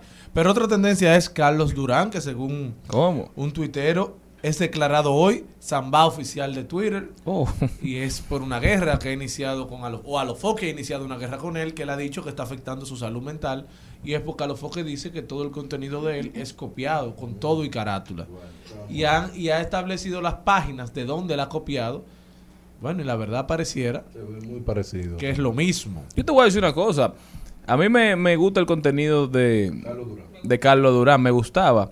Y el que está haciendo ahora quizás no, no lo consumo tanto, pero tengo amigos que lo ven y me dicen que les da risa. Al final eso es entretenimiento. Si Carlos ha decidido coger contenido que se hace en otro lugar y lo aplatana, bueno, le está sacando beneficio y ese dinero se queda aquí. Carlos tiene un sinnúmero de influencers a los cuales él les paga por videos, y moviliza la economía. Y Santiago también copia muchísimo, porque Santiago copia hasta chistes a veces. y eso se sabe, eso es conocido. Entonces, que sigan creando contenido para República Dominicana y, que y se sigan lucrando. Claro, y el que lo guste, que lo aproveche y que lo vea, que nadie se tiene que meter en eso. Pero que todo esto viene a raíz de las nominaciones de Acroarte, de Ah, youtuber ok. del año. Entonces parece que están nominados los dos. Bueno, yo Y creo eso que- ha creado la guerra de guerrillas. Entonces ahora el público que defiende a los foques dice que Carlos Durán no puede ser ganador del premio porque todo el contenido de él es eh, de mentira, es copiado. Pero te voy a decir una cosa ahora. Yo creo que el premio se lo merece Santiago, ¿eh? Para empezar por ahí. Porque nadie como ese Creo que se lo merece Santiago porque crea demasiado contenido y mucho contenido Sí, que a la gente le gusta. Y es pero tendencia Carlos. Calladito ha construido un, un imperio. imperio. Carlos, tiene. Carlos tiene muchísimos suscriptores. Muchos suscriptores. Muchos, millones de suscriptores Millones. tiene Carlos Durán. Pero aparte de eso, yo te voy a decir una cosa. Y todos los merengues que nosotros conocemos como merengue nuestro no son son- fusilaciones, son fusilaciones. de canciones mexicanas. Entonces no merecen esos merengues. Y de vallenato, un montón de vallenato aquí convertido en La salsa. Señores, hay de todo. Y que aunque él haya cogido ideas de otros, es una construcción de formarlo aquí, o sea, Claro, hacerlo aquí. y replicarlo y, y darle los matices dominicanos. Y, y Carlos Durán yo creo que fue el primer yu- youtuber que tuvo la República Dominicana. Si no fue el primero, fue de los primeros. Entonces, ha Y- sido coherente, ha sido constante, no ha sido un, di- un muchacho de, de dramas, de, de temas sociales eh, negativos. Entonces yo creo que puede ser va- valorado. ¿Quién debe ganar? Esos son los, los jurados de. Acroarte. Otra tendencia, National Bogart. Señores, Dios. porque comienza a trabajar en Alofoque Radio. Yo nunca pensaba que una personalidad como ella. No la- de nunca forma- la vi. No, nunca pero la todavía, todavía no ahí. se sabe. Ya fue un programa. Se dice, mucho, hay muchas especulaciones. Todavía no han anunciado si oficialmente Ah, ya va a ser la. Bueno, sustituta pero de Sabrina. Que, Sabrina salió. Sabrina sale. Lo que no se sabe es si Nashla va a ser su sustituto oficial A- en adem- el adem- tiempo. además, tampoco se sabe si, si Sabrina sale porque ella entra o simplemente a ella la buscaron porque Sabrina salió.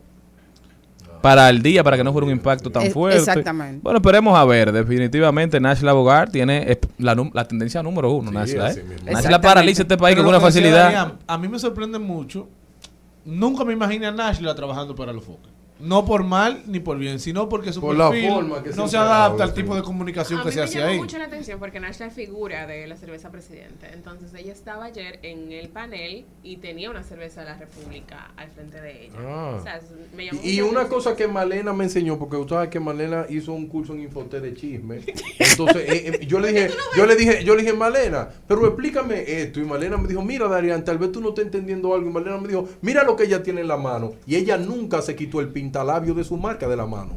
Es un mensaje, es un símbolo y me lo enseñó Malena, porque Malena estudió eso en, en Infoté. Bueno, veremos. Esto debe ser una estrategia de mercadeo. Sí, que es verdad. Lo que Esperemos Malena, explícalo, Malena, como tú me dijiste, para que la que gente salgan- entienda. Saben que Nash Laboral tiene su marca de maquillaje que ella lanzó recientemente. Vi online. Ella no tiene tienda física todavía, que yo creo. Entonces, ella ayer, durante el- la presentación que ella tuvo allá en la, en la plataforma de la Foca, ella siempre estuvo muy maquillada, o sea, bonita, fresca y sencilla, pero siempre mantuvo eh, casi en toda la programación un pintalabio en la mano. Y cuando hacía ademanes, tenía el pintalabio de aquí para allá, allá para acá. Y eso es una forma también de llamar la atención y de promover su marca. sin es una promoción. Y de mercadeo. de. ¿Qué hizo, hizo Rihanna en el Super Bowl? Exacto, también. Rihanna se maquilló con su marca de, de maquillaje, con Fenty, y ahí vendió muchísimo al otro día. Eso Yo son estrategias. Sí se te nota, sí. También Nasha tiene una película que sale recientemente. También, señores, una tendencia. Se confirma el tercer caso de curación de VIH en la historia. Según nuestros amigos del briefing, ellos han dicho, llamémosle el paciente de Düsseldorf, un hombre que recibió un trasplante de células madres para tratar una, leu- una leucemia que se le diagnosticó en el 2012. Más de cinco años después del trasplante, decidieron quitarle el tratamiento de antirretrovirales para el VIH y cuatro años después el virus no ha vuelto a aparecer. Este paciente de Düsseldorf se a los pacientes de Berlín y de Londres en 2020 y el de Berlín fue en el 2011 como los únicos que han sido declarados como curados del VIH. Los tres pasaron por trasplantes de células madres, que es un tratamiento de altísimo riesgo que solo se usa en personas con problemas graves de sangre como leucemias o linfomas. Muy buenas noticias, de verdad Bueno, que pues sí. eso es lo que hay que seguirlo replicando para ver si de Sí, verdad es la a mí lo que me molesta, si ya van tres, ¿qué me esperan?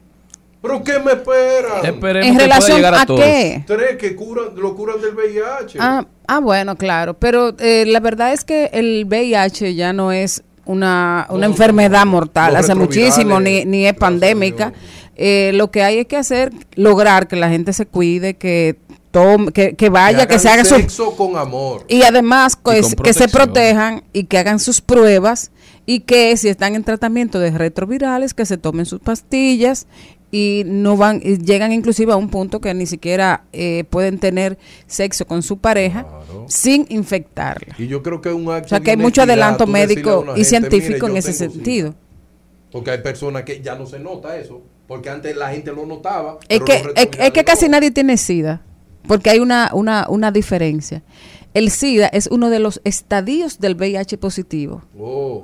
Entonces, para llegar al, al, al SIDA, tendría que pasar por tres, donde el VIH es el primero, que está positivo. Entonces, pasa por dos procesos más para llegar al tres. Ahora, si se detecta a tiempo y se toma eh, los retrovirales, no, nunca, No, nunca nunca llega. a SIDA. sexo con su esposa normal. Exactamente. Oh, ah, pues yo no sabía. Mira, Magic Johnson. Claro que sí. Señores- Magic Johnson eh, tiene SIDA, llegó VIH a SIDA. positivo. VIH Sí. positivo. VIH, pero nunca ha pasado a SIDA. Pero o sea, VIH porque ten- positivo y lo hicieron retirarse de la NBA porque los demás jugadores no, No querían, querían. jugar con él por miedo. La falta de conocimiento. Exacto. Señores, pero también es tendencia para ir cerrando el gamer dominicano Saúl Leonardo, que se llevó por segunda vez la Capcom Cup, un torneo mundial anual de Street Fighter, del videojuego Street Fighter. Saúl es el primero que gana dos veces la copa con el premio ahora de 120 mil dólares. Ya lo decía Jackie Núñez, hijo, ¿verdad? Que el gaming es una profesión aquí en República Dominicana. Saúl ganó. Saúl ganó por primera vez esta competencia en 2017. Se convierte en la primera persona en ganarla dos veces. Y dijo que esto se llevó mucha determinación, que esto llevó mucho esfuerzo, mucho trabajo. Así que si usted ve que su hijo tiene habilidades para los videojuegos, quizás ahí hay una posible carrera, quizás pueda empezar a entrenar, a practicar y sacar dinero, sacar un medio de vida en lo que le gusta, en lo que ama. Y oye una cosa que yo le digo a los padres, que un papá me consultó, si tú ves que el hijo tuyo tiene grande habilidad en los videojuegos, déjalo que eso sea un gimnasio, que dure una hora practicando diario, eso no lo va a matar a él, ¿verdad que sí? Ahora no pueden caer en el juego que pasa con el béisbol en Dominicana, que muchos jóvenes dejan la escuela pensando que lo van a firmar, solamente el 3% llega. Entonces tú no puedes dejar tu escuela o tu, o tu día a día para solamente jugar videojuegos. No se puede ser eh, extremista. Por eso yo siempre le digo a los padres, no existe algo que le dé más creatividad, más habilidad que un videojuego. Ahora, ¿qué tipo de videojuego juego es? No, y además tú lo dijiste hace unos días, que se demostró que los niños que juegan Claro. videojuegos se les desarrolla más el lóbulo prefrontal. Claro. Entonces, al final, eso no hace tanto daño. Lo que hace daño es cuando duran horas y horas muertas jugando videojuegos que no les aportan nada. Entonces, al final es seguimiento, ver qué están jugando, ver cómo lo están jugando. Y si es para divertirse, no puede durar cuatro horas jugando un videojuego. Y Ahora, si ya usted lo ve como carrera, bueno, entonces ahí usted desarrolla un cronograma de trabajo, un cronograma de planificación que le permita al niño desarrollarse para hacer eso un negocio rentable. Así es. Continuamos. Volando bien bajito, amor.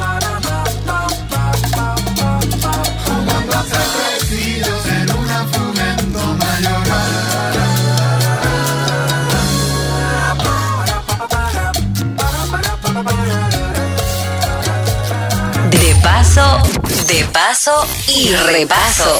En Al Mediodía, con Mariotti, con Mariotti y compañía. Te presentamos De paso y repaso.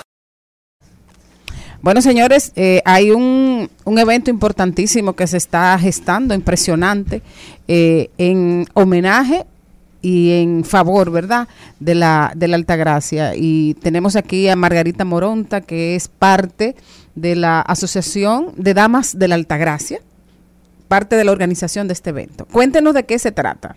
Cuando nos- oímos la Altagracia, ya nosotros pensamos en nuestra protectora. Sí. Sí, de nuestra protectora la Virgen de la Altagracia tenemos un concierto sinfónico unidos por la Altagracia, a- interpretando canciones a la Virgen de la Altagracia que fueron, eh, y la mayoría son nu- nunca se han escuchado, fueron creadas para el centenario de coronación de la Virgen de la Altagracia, que estamos todavía en ese año.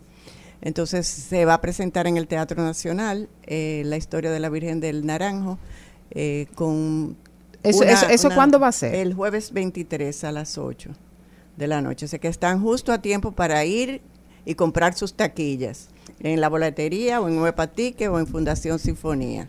Estamos justo a tiempo para eso. Cuando hablamos de, de- de este evento y de esas canciones, me gustaría saber un poquito más de detalles. Eh, ¿Quiénes han escrito esas canciones? ¿Quiénes van a interpretar esas canciones? ¿Qué es lo que va a pasar ahí?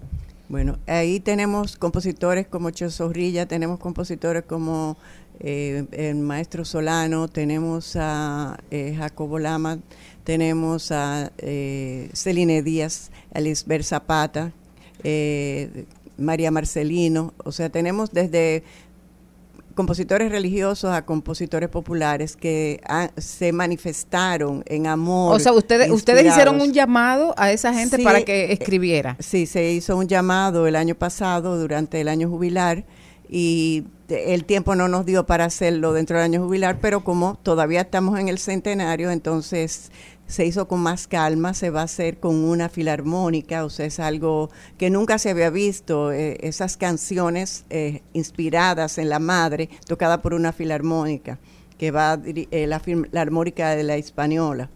Entonces vamos a tener también cantantes religiosos, pero cantantes populares como Nini Cáfaro. Va a estar Pura Tyson, va a estar Celinés Díaz, Giovanni González.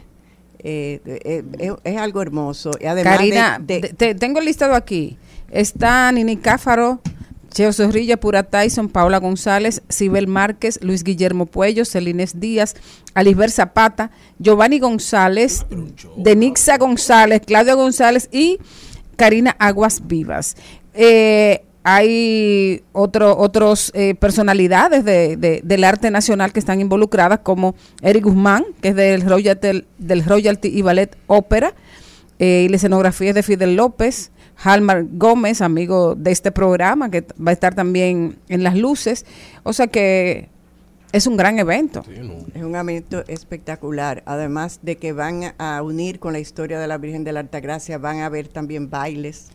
Eh, Actuaciones, dramatizaciones. dramatizaciones O sea, por fin- durante todo el concierto. Por fin vamos a ver el árbol del naranjo ahí. Bueno, yo creo que, la, que, que el, al árbol de naranjo sí vamos a tener naranjitos. Hay, hay mucha Durante gente que- todo el año hemos tenido naranjitos porque eh, ha sido una inspiración que ha surgido que fuera muy protagonista el uso de las naranjitas durante la decoración en el año jubilar. Una de, nuestras eh, oyentes me pregunta que por qué 100 años si la Virgen estaba aquí desde la colonia. No, lo que pasa es que hace 100 años se decidió hacer la coronación canónica de la Virgen de la Altagracia. Estábamos en un momento viviendo la invasión americana en la República Dominicana, estábamos también en medio de la fiebre española, estaba la- la- el país estaba viviendo momentos difíciles y entonces se, se acordó con el Vaticano, el Papa de, ese entonces y Monseñor Nobel, hacer esa coronación canónica para... eh, eh, no sé, para pedirle a la Virgen que intercediera y, nom- y nombrarla también protectora. Entonces hu- fue un milagro muy grande porque no estaba previsto que las tropas americanas eh, se fueran tan rápido y se fueron. Y también la población se sanó de la fiebre española. O sea que realmente fue algo milagroso. Haber hecho ese homenaje a la Virgen hace 100 años nos trajo grandes bendiciones. Y yo creo que este año ya estamos viendo las bendiciones de ese magno evento que se celebró el 15 de agosto del 2022, que llenamos el Estadio Olímpico un lunes de trabajo a las 10 de la mañana. Eso estaba tan lleno como cua- cuando se llenó con cualquier artista que se presenta eh, por las noches. O sea que eso fue un- un- una muestra muy grande de fervor del pueblo dominicano y las bendiciones se están viendo.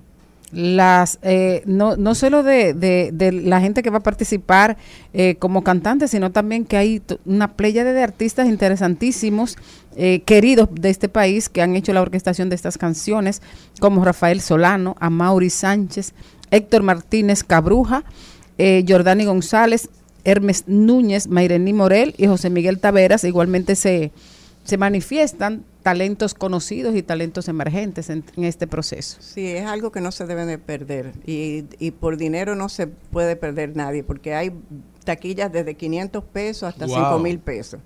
Entonces eso está, eh, saquen su tiempo, vayan, compren su taquilla, llamen a Fundación Sinfonía al 532-6600, extensión 100, o entren a, tu a Huepatique, a su enlace, ahí compran su taquilla, o pasan por la boletería donde les sea más cómodo, pero no se pierdan este evento. Realmente, eh, artísticamente es algo maravilloso y espiritualmente ustedes van a, ser, a salir gratificados. Es una producción hermosa. Una producción de Rafael Noesí. Rafael Noesí. Perfecto. Eh, ¿Tiene un fin benéfico? ¿Cuál es la, la- el propósito, aparte de, de la parte espiritual del concierto y artística? Sí, la comisión que ha quedado después de, la- de los 100 años de coronación eh, tiene como objetivo regalar a la madre un templo en Olloncito. Olloncito fue el sitio donde el anciano entregó al padre, al señor Trejo, el lienzo de la De la Virgen. Entonces ahí por años y años y años hay un terreno que nadie se ha atrevido a tocar porque dicen que es el terreno de la Virgen y los nunca han construido nada ni han cultivado nada. Entonces ahí queremos hacer una mm, una iglesita para que se honre ese espacio y además se complete el camino a la Alta Gracia. El camino a la Alta Gracia es algo así como el camino a Santiago, un sitio de peregrinación que comienza en el Cristo de Vallaguana en Monte Plata y termina en la Basílica de Higüey. Y uno de los puntos que está donde no hay un templo, pero que está en, que ya pasan peregrinos por ahí, es en Olloncito. Entonces eso es eh, eh, algo realmente maravilloso. Para, para, para esta comisión, y me gusta, me gustaría, porque tenemos mucha gente que nos está escuchando y no tiene ni, ni idea de por qué la Virgen es la protectora, pero me gustaría saber cuál es la leyenda, porque siempre corren varias leyendas alrededor de, de los santos y de los patronos y de los protectores eh, relativos a eso. Y me gustaría saber cuál es la leyenda bajo la cual ustedes se amparan, cuál es la que, que ustedes eh, creen eh, y, y- y pontifican. Sí, el, como lo principal en la devoción de la Altagracia es que los milagros están ahí. Y tú ves el fervor.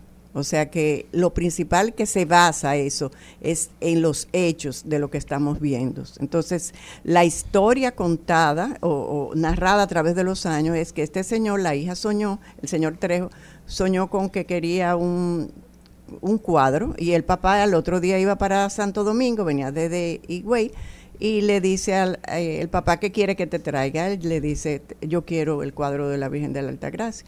Él no encontró el cuadro y se iba muy triste, estaba en, contándole en una posadita ahí en Olloncito y le comenta a las personas que estaba triste porque no había conseguido eso que le había pedido la niña. Entonces un señor se le aparece y le, ense- y le enseña el lienzo, el lienzo que está en, en Higüey. Entonces eh, ese señor al otro día no sabían dónde estaba, no se volvió a ver más, nadie sabe quién era. Entonces eso fue un regalo eh, de la Virgen de la Altagracia, un regalo de Dios para el pueblo dominicano. Y a partir de ahí es que eso se coloca en, se va para Higüey, se venera y ahí comenzaron la historia de que el cuadro se iba a un naranjo y ahí entendieron que era que la Virgen quería que le construyera un templo ahí. Ya con los años, en el, siglo pasado, se hizo la basílica ya de Higüey y se traslada hacia ahí eh, el cuadro. La historia es que siempre el cuadro se ha quedado que, querido quedar en Higüey. Han hecho intentos de traerla a Santo Domingo, pero, pero no. No quiere. No quiere, ella no quiere, ella quiere vivir en Higüey. Nos Bueno. complació venir el año pasado. Hermoso. Gracias, gracias Margarita. Bueno, una exhortación eh, final ya para que la gente sepa dónde conseguir las taquillas. Eh, ya saben todo lo que va a estar en escena, 16 artistas, 16 canciones nuevas a, a esta eh, protectora del pueblo dominicano. Y, y nada, una invitación final. Bueno, a todos apresurarse a comprar sus taquillas, no se lo pueden perder. Espiritualmente y artísticamente es un show maravilloso. El jueves 23 a las 8 de la noche pueden pasar por la boletería del Teatro Nacional, por Huepa Tickets o entrar a través de sus computadoras o celulares y o llamar a, a Fundación Sinfonía al 809-532-6600, extensión 100 Los esperamos. Amén. No se van a arrepentir. Señores, ya ustedes saben a disfrutar de este mega evento, que más que un concierto, que más que un show, es un evento porque cumple con todas las características y, es Y un- ser parte de la historia y ser parte de la historia y vivir ese choque cultural y religioso. Ya ustedes saben, la invitación está hecha.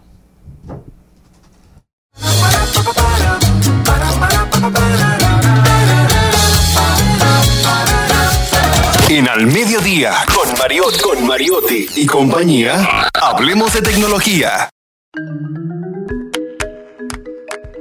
Antes de entrar a la tecnología, ya saben, todos unidos por la Altagracia. Aprovechar para enviar un saludo especial a mi queridísima Pura Tyson, quien fuese mi profesora de solfeo hace unos años ahí en la escuela Elila Mena. Cuando Pero estaba... tuvo éxito con, ¿Eh? con el alumno, tuvo Sí, éxito. sí, sí. Se me ha ido olvidando un poco, pero sí, Pura Tyson es una excelente maestra. Bueno, No maestra, excelente su ejemplo es este hombre, mire. La Elila Mena estaba ahí, en la, donde hoy está la Escuela Nacional de la Judicatura. Ahí iba yo a, a coger clases. Un abrazo para ella, donde quiera que esté. Querida, Señores, oigan lo que está pasando en Twitter. La obsesión de Elon Musk por hacer de Twitter una empresa rentable no está dando de momento demasiados frutos. Y es que según revela Da Information, un periódico norteamericano, Twitter Blue, es decir, el tema de Twitter Prime, de que Sí. usted tenía que pagar para que le dieran el botoncito azul que Sí. lo autentificaba, no ha terminado de cuajar. En Estados Unidos solo 180 mil usuarios están suscritos y esa cifra representa tan solo el 0,2% de los usuarios activos al mes de Twitter. En términos globales, se estima que hay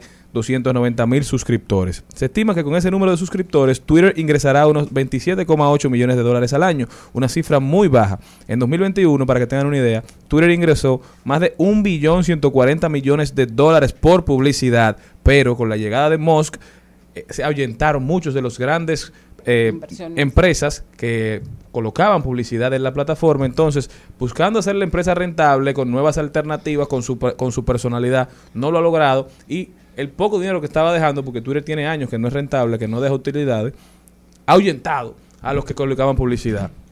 Aunque en el mercado parece que está dando resultados, porque Facebook anuncia que va a tener una modalidad de suscripción. Entonces, lo están emulando, pero económicamente no está siendo rentable. Elon está perdiendo en Twitter, está perdiendo en Tesla, está perdiendo en SpaceX. Gracias a Dios, que Una era el hombre más rico del mundo. Hay- sí. hay- hay- Un- hay- uno- un- dos años muy malos para Elon. Eh, hay, hay, hay personalidades que hay que dejarla guardada.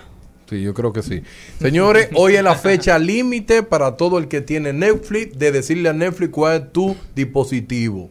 Y decirle, en este televisor es que se va a ver O Netflix. sea, en esta televisión es que ve Netflix el que paga la cuenta. el que paga la cuenta. Fuera de ahí usted va a tener que pagar. Tengo que darle rápido que mi suegro tiene el mío. Usted tiene que decirle hoy como fecha límite su que yo soy el que pago la cuenta, yo lo voy a ver desde mi computadora, pues usted le va a decir que este es el dispositivo oficial. Luego todos los otros van a pagar 3 dólares. 3 dólares. Sí.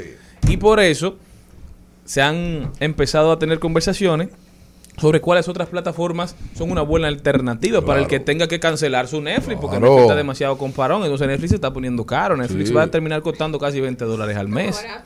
¿Eh? Casi te- va a contar 20 dólares al mes. 11 porque aquí, dólares cuesta. En este, en este país son pocos los que tienen cuenta de Netflix en comparación a las personas que lo utilizan porque todo el mundo lo- la comparte.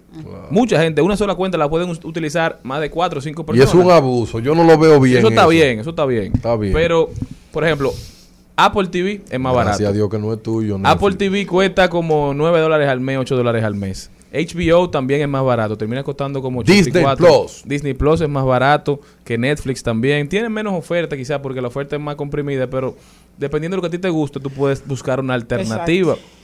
También está, ¿cuál otra? ¿Cuál otra plataforma? Hay una muy buena. HBO. H- HBO. Yo tengo movie. Disney Plus, Amazon Prime. Ah, Amazon Prime, que es buena Amazon también. Prime. Amazon Sí, Prime tiene. Lord of the Rings. Yo tengo una que se llama movie. Movie, ¿te gusta? Sí. También ahí Sí, porque, está. porque tiene. Pero ¿cuánto pagas por el Tiene mucha- muchas películas de autor. Casi todos son películas de autor, cortometraje, o sea. Muy, interesante. Entonces, muy lo que le digo a la gente es que hay alternativas. No es obligatorio pagarle este dinero a Netflix. Además, yo le digo una cosa a ustedes, con el poco contenido, con la diversificación de estas plataformas, que cada una entonces ha cogido el contenido del que es dueña y ahora uno tiene que tenerlas todas para no encontrar que ver en ninguna. Yo estoy casi volviendo al cable. Yo estoy en Netflix, no salgo de ahí. Lo que yo no encontré. Lo que te pongan, tú, lo- Ah, tú estás dispuesto. No, pero ven acá. Entonces el costo de tener televisión, aparte de los 100 dólares que te cuesta el cable en este país. Obligatorio. Porque, porque es Yo, obligatorio. yo me pasaría todo el tiempo viendo, y es, es- es la plataforma que realmente más veo, es Filanar, Oye. en el cable. Porque Entonces- ahí está la ópera, la- la- las películas de autor, documentales, o sea, como toda mi, mi área de interés, también veo History Channel. O sea que hay mucho, hay mucho, hay mucho... Mi canal favorito, DW. Nada como. Yo solo uso el cable para ver Nuria cuando hay algo importante. Canal de documental. Señores, nosotros continuamos, ya chiste, saben. qué chiste es, Los eh. mejores programas. Estás escuchando Al Mediodía con Mariotti y compañía. Seguimos, seguimos, seguimos con Al Mediodía, con Mariotti y compañía. duerme el sol y aquí estás, tan hermosa como la catedral.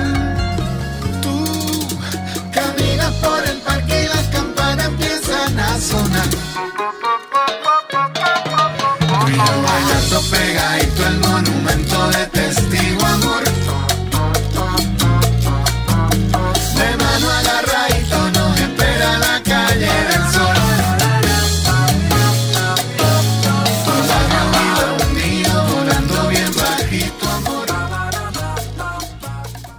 Bueno, señores, yo no sé dónde, a, a dónde, eh, a dónde, a- com- no, no, como, di- como dice, como dice el viejo Bulín, esto no se sabe dónde vayas a parar. Lo que no se sabe dónde va a parar, señores, es el talento, la creatividad y la belleza eh, y la estética con que Maneja hace sus canciones y con lo que ha- se ha ido colocando como una verdadera opción dentro del entretenimiento de la República Dominicana, reputado y respetado que eso difícilmente pasa. Pero él como que tiene un, un, un no sé qué, como un qué sé yo. Manera, bienvenido, vamos a darle aplauso.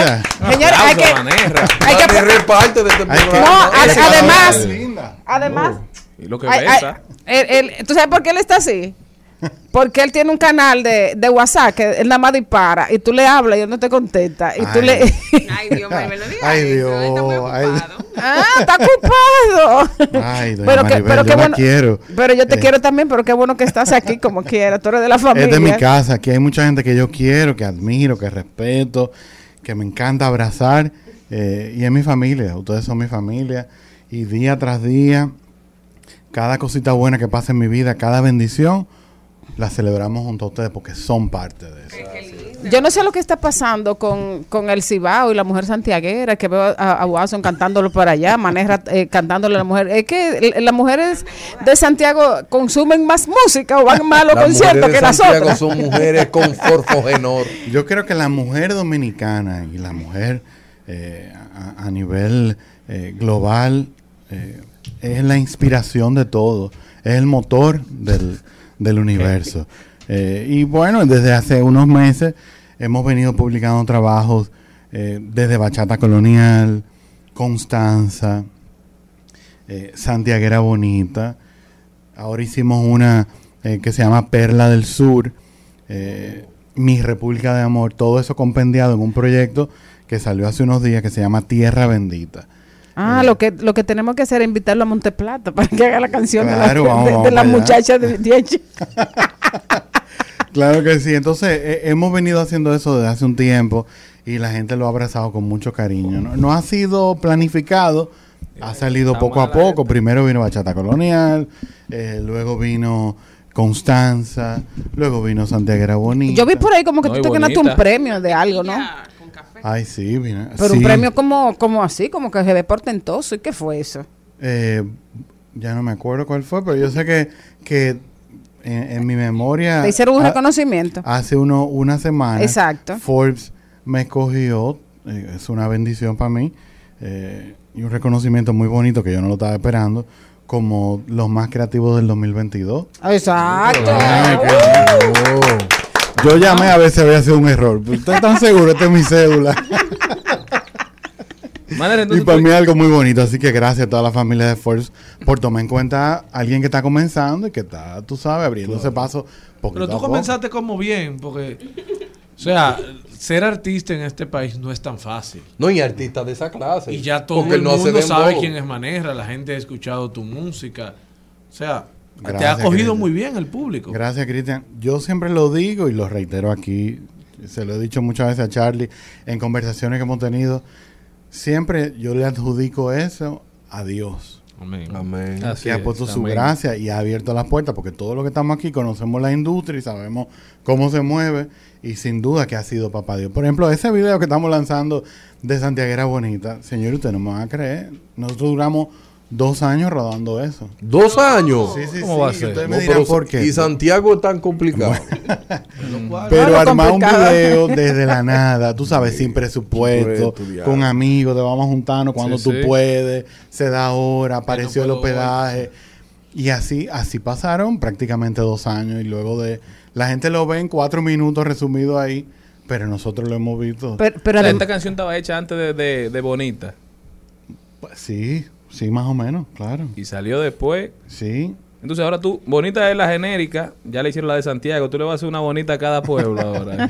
Bueno, tú sabes que cada canción de esa tiene una historia, no necesariamente romántica, pero, eh, por ejemplo, yo viví muchos años en Santiago. ¿En qué A- parte de además, Santiago espérate, usted espérate yo viví que, en Villa que, eh, Olga, espérate en que tenemos que hacer, tenemos que hacer un anuncio Embrujo. ahí, Oh, tenemos que sí. hacer un insert. ¿Cómo es? ¿Dónde que nos, nos, nos pueden escuchar ahora en Santiago?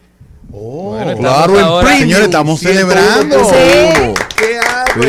En el embrujo lo están embrujando ya ustedes. Mira, señor un saludo para toda la gente eh, de Santiago. Estaba ya la semana pasada y bueno, gente querida. Puerto Rico. Ay. Cambiaste de idioma, caramba. ¿Y cuándo escucharemos la historia de las historias? O sea, nos cuentas que esa canción de Santiago Bonito El, ajá. te costó dos años construirla. Sí. O sea, tiene una historia que se puede contar y debe ser interesantísima.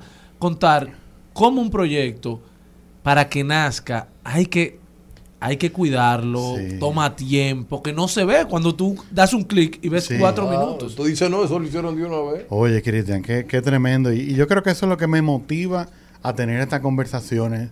Más allá de uno anunciar que salió un, un video, yo siempre creo que hay gente que está detrás del radio o que ve el streaming, que está pasando situaciones en su vida, no necesariamente con música, con proyectos, y, y se siente, tú sabes, como enchivado, con, oye, ¿qué va a pasar con esto? Y yo le puedo decir, mira, que a los que aman a Dios todas las cosas le ayudan a bien. Y si está dentro del propósito de Dios, Dios va a abrir eh, la- las Pero- puertas. pero- toca ser diligente. Exacto, hacer su diligencia, como dice el poeta Claro, callejero. claro. Eh, Manera. Entonces, ¿qué fue lo que inspiró esa canción? Santiago era bonita. Ajá. Que tú dices que no necesariamente es romántico, pero Bueno, existe la santiaguera. bueno. exacto. No, hay- hay- existen muchas Santiago bonitas. No, no, en Santiago hay que dar clases de mujeres elegantes. No. Eso no es Samaná, Malena. No, en Samaná, Samaná ahí, ¿eh? también. ¿Qué pasó? Oh, no, no, Ahí en Samaná Rincón, no hay más mujeres bonitas que No, no Santiago. hay. No se Ya puede usted la probó toda. Yo- ¿Eh? ¿Con usted fui? No, conmigo no. Ah, pero con usted fui, usted fue. Que Conmigo me no. enseñó el menú. Conmigo no. Usted no fue conmigo. usted llevamos juntos ahora, pero usted y yo no hemos ido. Manera, cuenta con la historia de la canción, que no te dejamos. Mira, yo, yo creo que, que lo, lo que más me inspiró la canción fueron los años que yo vivía allá. ¿Cuántos años tú duraste? ¿En qué época? Yo me alfabeticé, yo tuve prácticamente como, como cuatro o cinco años. Yo recuerdo que yo llegué a la capital Sí. a segundo curso de Oh. primaria. O sea que yo aprendí a leer y escribir allá. Maneja, pero tú recuerdas bien que viste mujeres bonitas a esa edad. Tú Tú eres sabes buen que hay una licencia artística, Ah. Que Charlie sabe. eh, en eso que uno se inspira, uno conecta, tú sabes, como su experiencia de niño, de, de, de los abuelos, de esos paseos.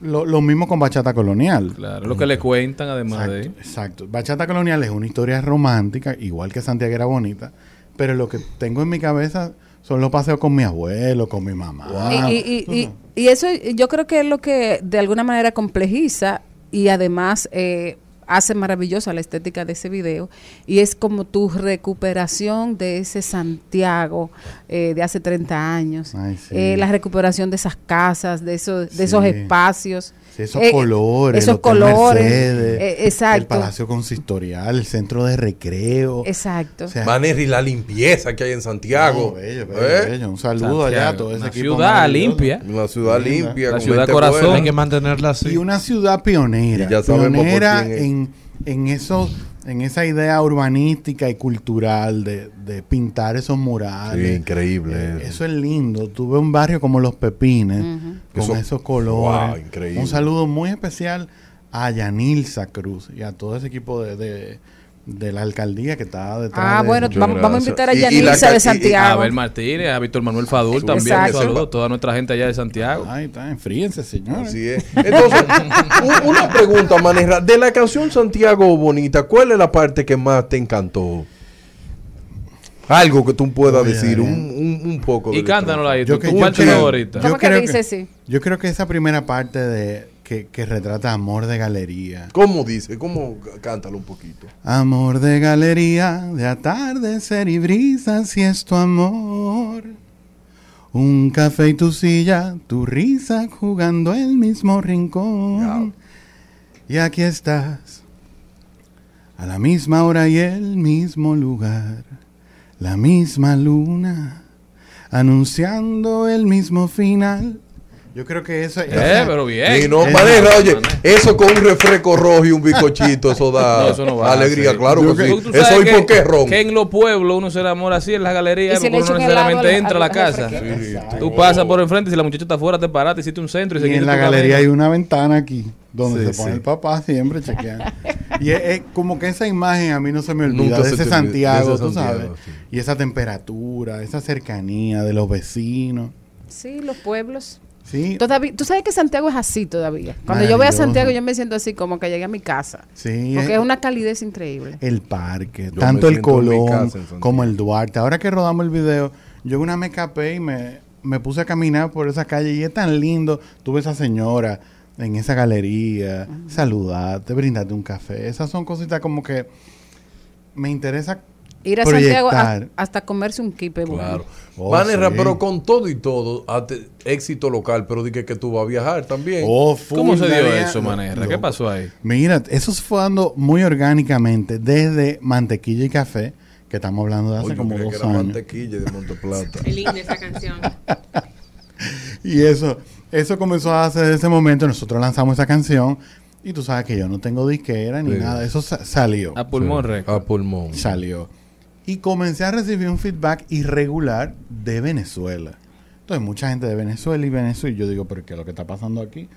Esa canción se coló allá. No sé cómo. Oh. Ese fue el chamo este que la llevó. Y eso se fue Muchos venezolanos aquí. Exacto. No, y como tú dices, la voluntad del Señor. Y la Además de... Mm, A Maracaibo entró eso por ahí. Y, y como allá hay un tema con, con las plataformas, o en ese momento, la gente lo descargaba Oh. y lo enviaba Mm, de celular a celular. Y la gente. Y comencé a, tener ese feedback. Y comencé entonces, a partir de ahí, a crear relaciones con personas y amigos, artistas. Y eso se fue dando hasta armar esta gira. En abril vamos para allá. eh, y en mayo cruzamos entonces a Bogotá. A si Dios Bogotá. lo permite. ¿Y a cuántas ciudades? Bueno, Manera mira, va a viajar, Manera. Ay, Montalí bueno. en alguno. Que la lleve. Vámonos con Lía María. Oye, Lía, Lía, te quiero. Eh, vamos a Barina, vamos a Barquisimeto, vamos a Caracas, gira. vamos a Maracaibo y se me está quedando una ciudad. No te hace falta un manager. Pero una cosa seria. Yo ando buscando un Se me- la ciudad. ¿Eh? Ya lo dije. Eh, y vamos a Bogotá también. Bueno, Manera, de verdad que te auguramos No, muchísimo yo me éxito. siento Tú sabes que este programa, este programa es tuyo. Nosotros tu música la asumimos, la consumimos, la apoyamos. Y, Y agradecer a los venezolanos por el apoyo que le están dando a una sí, música de una gente que uno sí, quiere sí, tanto. No, sí, manera, sí. y también que tú haces música Manera, cu- nivel, cuando yo te hable, contéstame, Pues Manera. sí. Ay, ay, doña Maribel. Y si quiere- Sergio Vargas, muchacha, sal de ese cuerpo. Cuidado aquí, Margarita, Barinas, Barquisimeto, Maracaibo, Caracas y Bogotá. Y Bogotá. Si Dios lo permite. Amén. Ahí vamos a estar. Que, eh, ahí tú puedes ver que el esfuerzo de hacer la cosa bien hecha eh, tiene su fruto. Y, y Dios en su infinita gracia, como tú mismo lo dijiste, abre la puerta para que Amén. tú puedas mostrar tu talento Amén. que fue dado por Dios. Así que Amén. te deseamos todo el éxito del mundo. Y Gracias, aquí, Manera, para despedirnos, ¿dónde tienes presentaciones en estos días? O ya, todavía vamos a tener que esperar que vuelva. Bueno, hasta ahora no tenemos nada pautado así público. Estamos concentrándonos en la promoción de Tierra Bendita, que ya está en todas las plataformas digitales. Viene ahora un especial que vamos a anunciar para televisión. Eh, viene disco, ya lo estamos terminando en el estudio. Y entonces salimos para Venezuela. Y cuando Dios nos traiga de regreso, si Él lo permite, hacemos concierto aquí. Nítido, bien. Manerra, Manerra, ¿cómo estás en las redes sociales? ¿Cómo puede la gente buscarte? Manerra Oficial, Manerra con doble R, Manerra Oficial, ahí estamos. Y bueno, denle cariño a Santiaguera Bonita, espero que les guste, que lo abracen eh, y que podamos entonces resaltar esa cultura Y provincial. de tu ropa también, Ah, bueno. muchachos aquí te quieren boicotear. Ay, sí, bueno, vamos, aquí tenemos modelos espectaculares. Sí, manda, manda. Eh, bueno, desde ya está disponible en- a través de Instagram. Estos jury, tenemos tazas, muchas cosas bonitas que hemos preparado por la iniciativa. Sí, con frases, por ejemplo, esta que la gente la está viendo aquí. Curita es de bendita, Curit. le Le pusiste pusiste a mí a mi alma. Ah, Exacto. Eso es una de las canciones. Y bueno, eso, eso vino de la idea de la misma gente que escribía esa frase que le llamaba la atención de las Wow. canciones. Entonces dijimos, no, pero espérate, vamos entonces a ¿Y poner- cuál es el Instagram donde lo pueden consumir? Manera Oficial. Ah, en Manera Ah, Oficial hay también, un shop, hay un shop. Exacto. Ahí, y bueno, ojalá les guste. Y si tienen otras frases, nos las dan y, y lo armamos. Ya saben, señores, vamos a apoyar a Manerra, Manerra música de calidad, hecha por un dominicano, para dominicanos y para el mundo completo. Manerra, un abrazo, hermano mío, siempre bueno verte te y tenerte por aquí. Continuamos.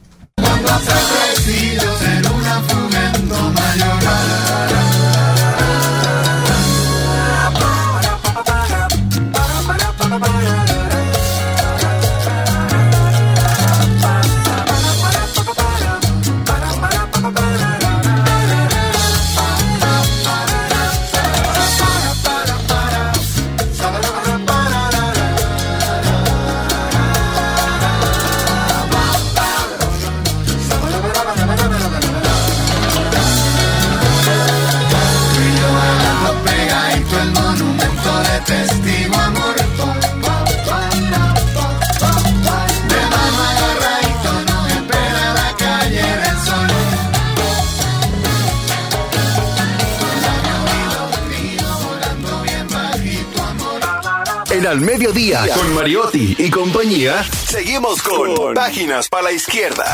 A continuación, Páginas para la Izquierda. Y este segmento llega a ustedes gracias a Pasteurizadora Rica, porque la vida es rica.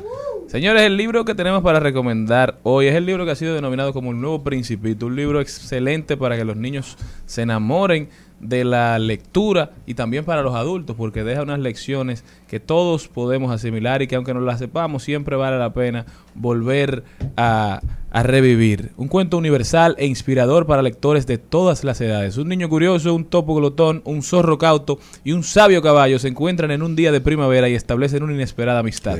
Los cuatro exploran el mundo, se hacen grandes preguntas, atraviesan tormentas, aprenden a amar. Esta fábula sobre la esperanza y la amabilidad está llena de lecciones vitales que ya han llegado al corazón de legiones de lectores en todo el mundo. Como ya dijimos, ha sido denominado el principito del siglo XXI. Señores, ya de esto han hecho películas, es un bestseller del. New York Times. Así es. Todo el mundo diciendo lo mucho que le ha gustado este libro, que habla mucho de, de la empatía, del amor, del cariño, de la importancia de querernos los unos a los otros. En esta época donde nos pasamos el día consumiendo información, pero no necesariamente asumiéndola, no necesariamente interiorizándola.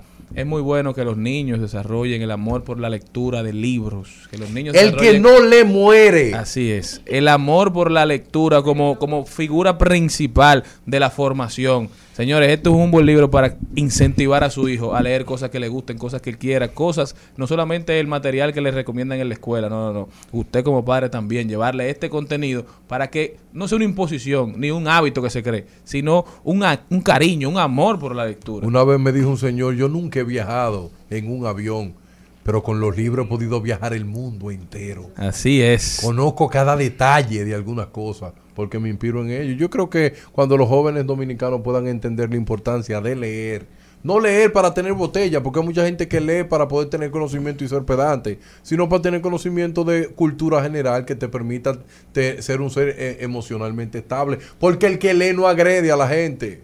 Así es. Porque sabe cómo son las historias. Y, Y la lo- historia es una repetición. El mundo es un disparate. Cambia el protagonista. Claro que sí, ya. Y este segmento llegó a ustedes gracias a Pasteurizadora Rica, porque la vida es rica. Al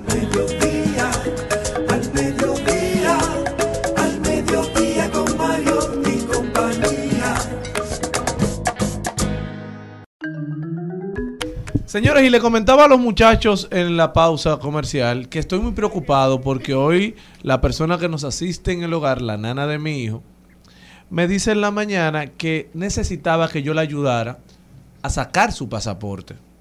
Y lo vi como algo normal y que claro que sí, siempre trataré de contribuir con el desarrollo de la gente que está a mi alrededor. Pero cuando le pregunto que hacia dónde quiere viajar, me dice que quiere ir a Guatemala para llegar a España. Que tiene, que tiene una prima ya que lo hizo así y que le dio resultados. No sé cómo es la forma. Pero la verdad, sí me fui de la casa esta mañana. No Pero tuve- yo creo, Cristian Morey, perdóneme que usted no quiere ayudarla. Porque usted está revelando su secreto. No, porque. ¿Verdad que sí? Que no la quiere ayudar. pero cualquiera se sorprende. No, porque es un- me preocupa porque ya es una gente que forma parte de la intimidad de mi hogar y que ya uno le tiene cierto afecto y cariño. Y cariño. Entonces, ver cómo la juventud dominicana está buscando la forma de abandonar el país en busca de mejores. Siempre ha pasado, Sí, tampoco es algo no- de ahora. Sí, pero lo que yo dije hace unos días, eso como que se había, había pasado de La gente- moda. ya el eso hecho de era una irse ilegal, conversación. o por lo menos no asumía, no se ponía en conversación en la palestra, porque que se quieran ir con lo a- aceptando, buscando pasaporte, buscando visa. Bueno, eso sí, siempre ha existido. El dominicano siempre quiere viajar, pero de manera ilegal. Eso Claro. como que lo habían quitado. ya. No, y cuando yo le digo, mira, yo creo, no sé realmente cómo es el proceso, pero sé. Que es un proceso muy difícil, donde tú no puedes asegurar ni siquiera tu vida.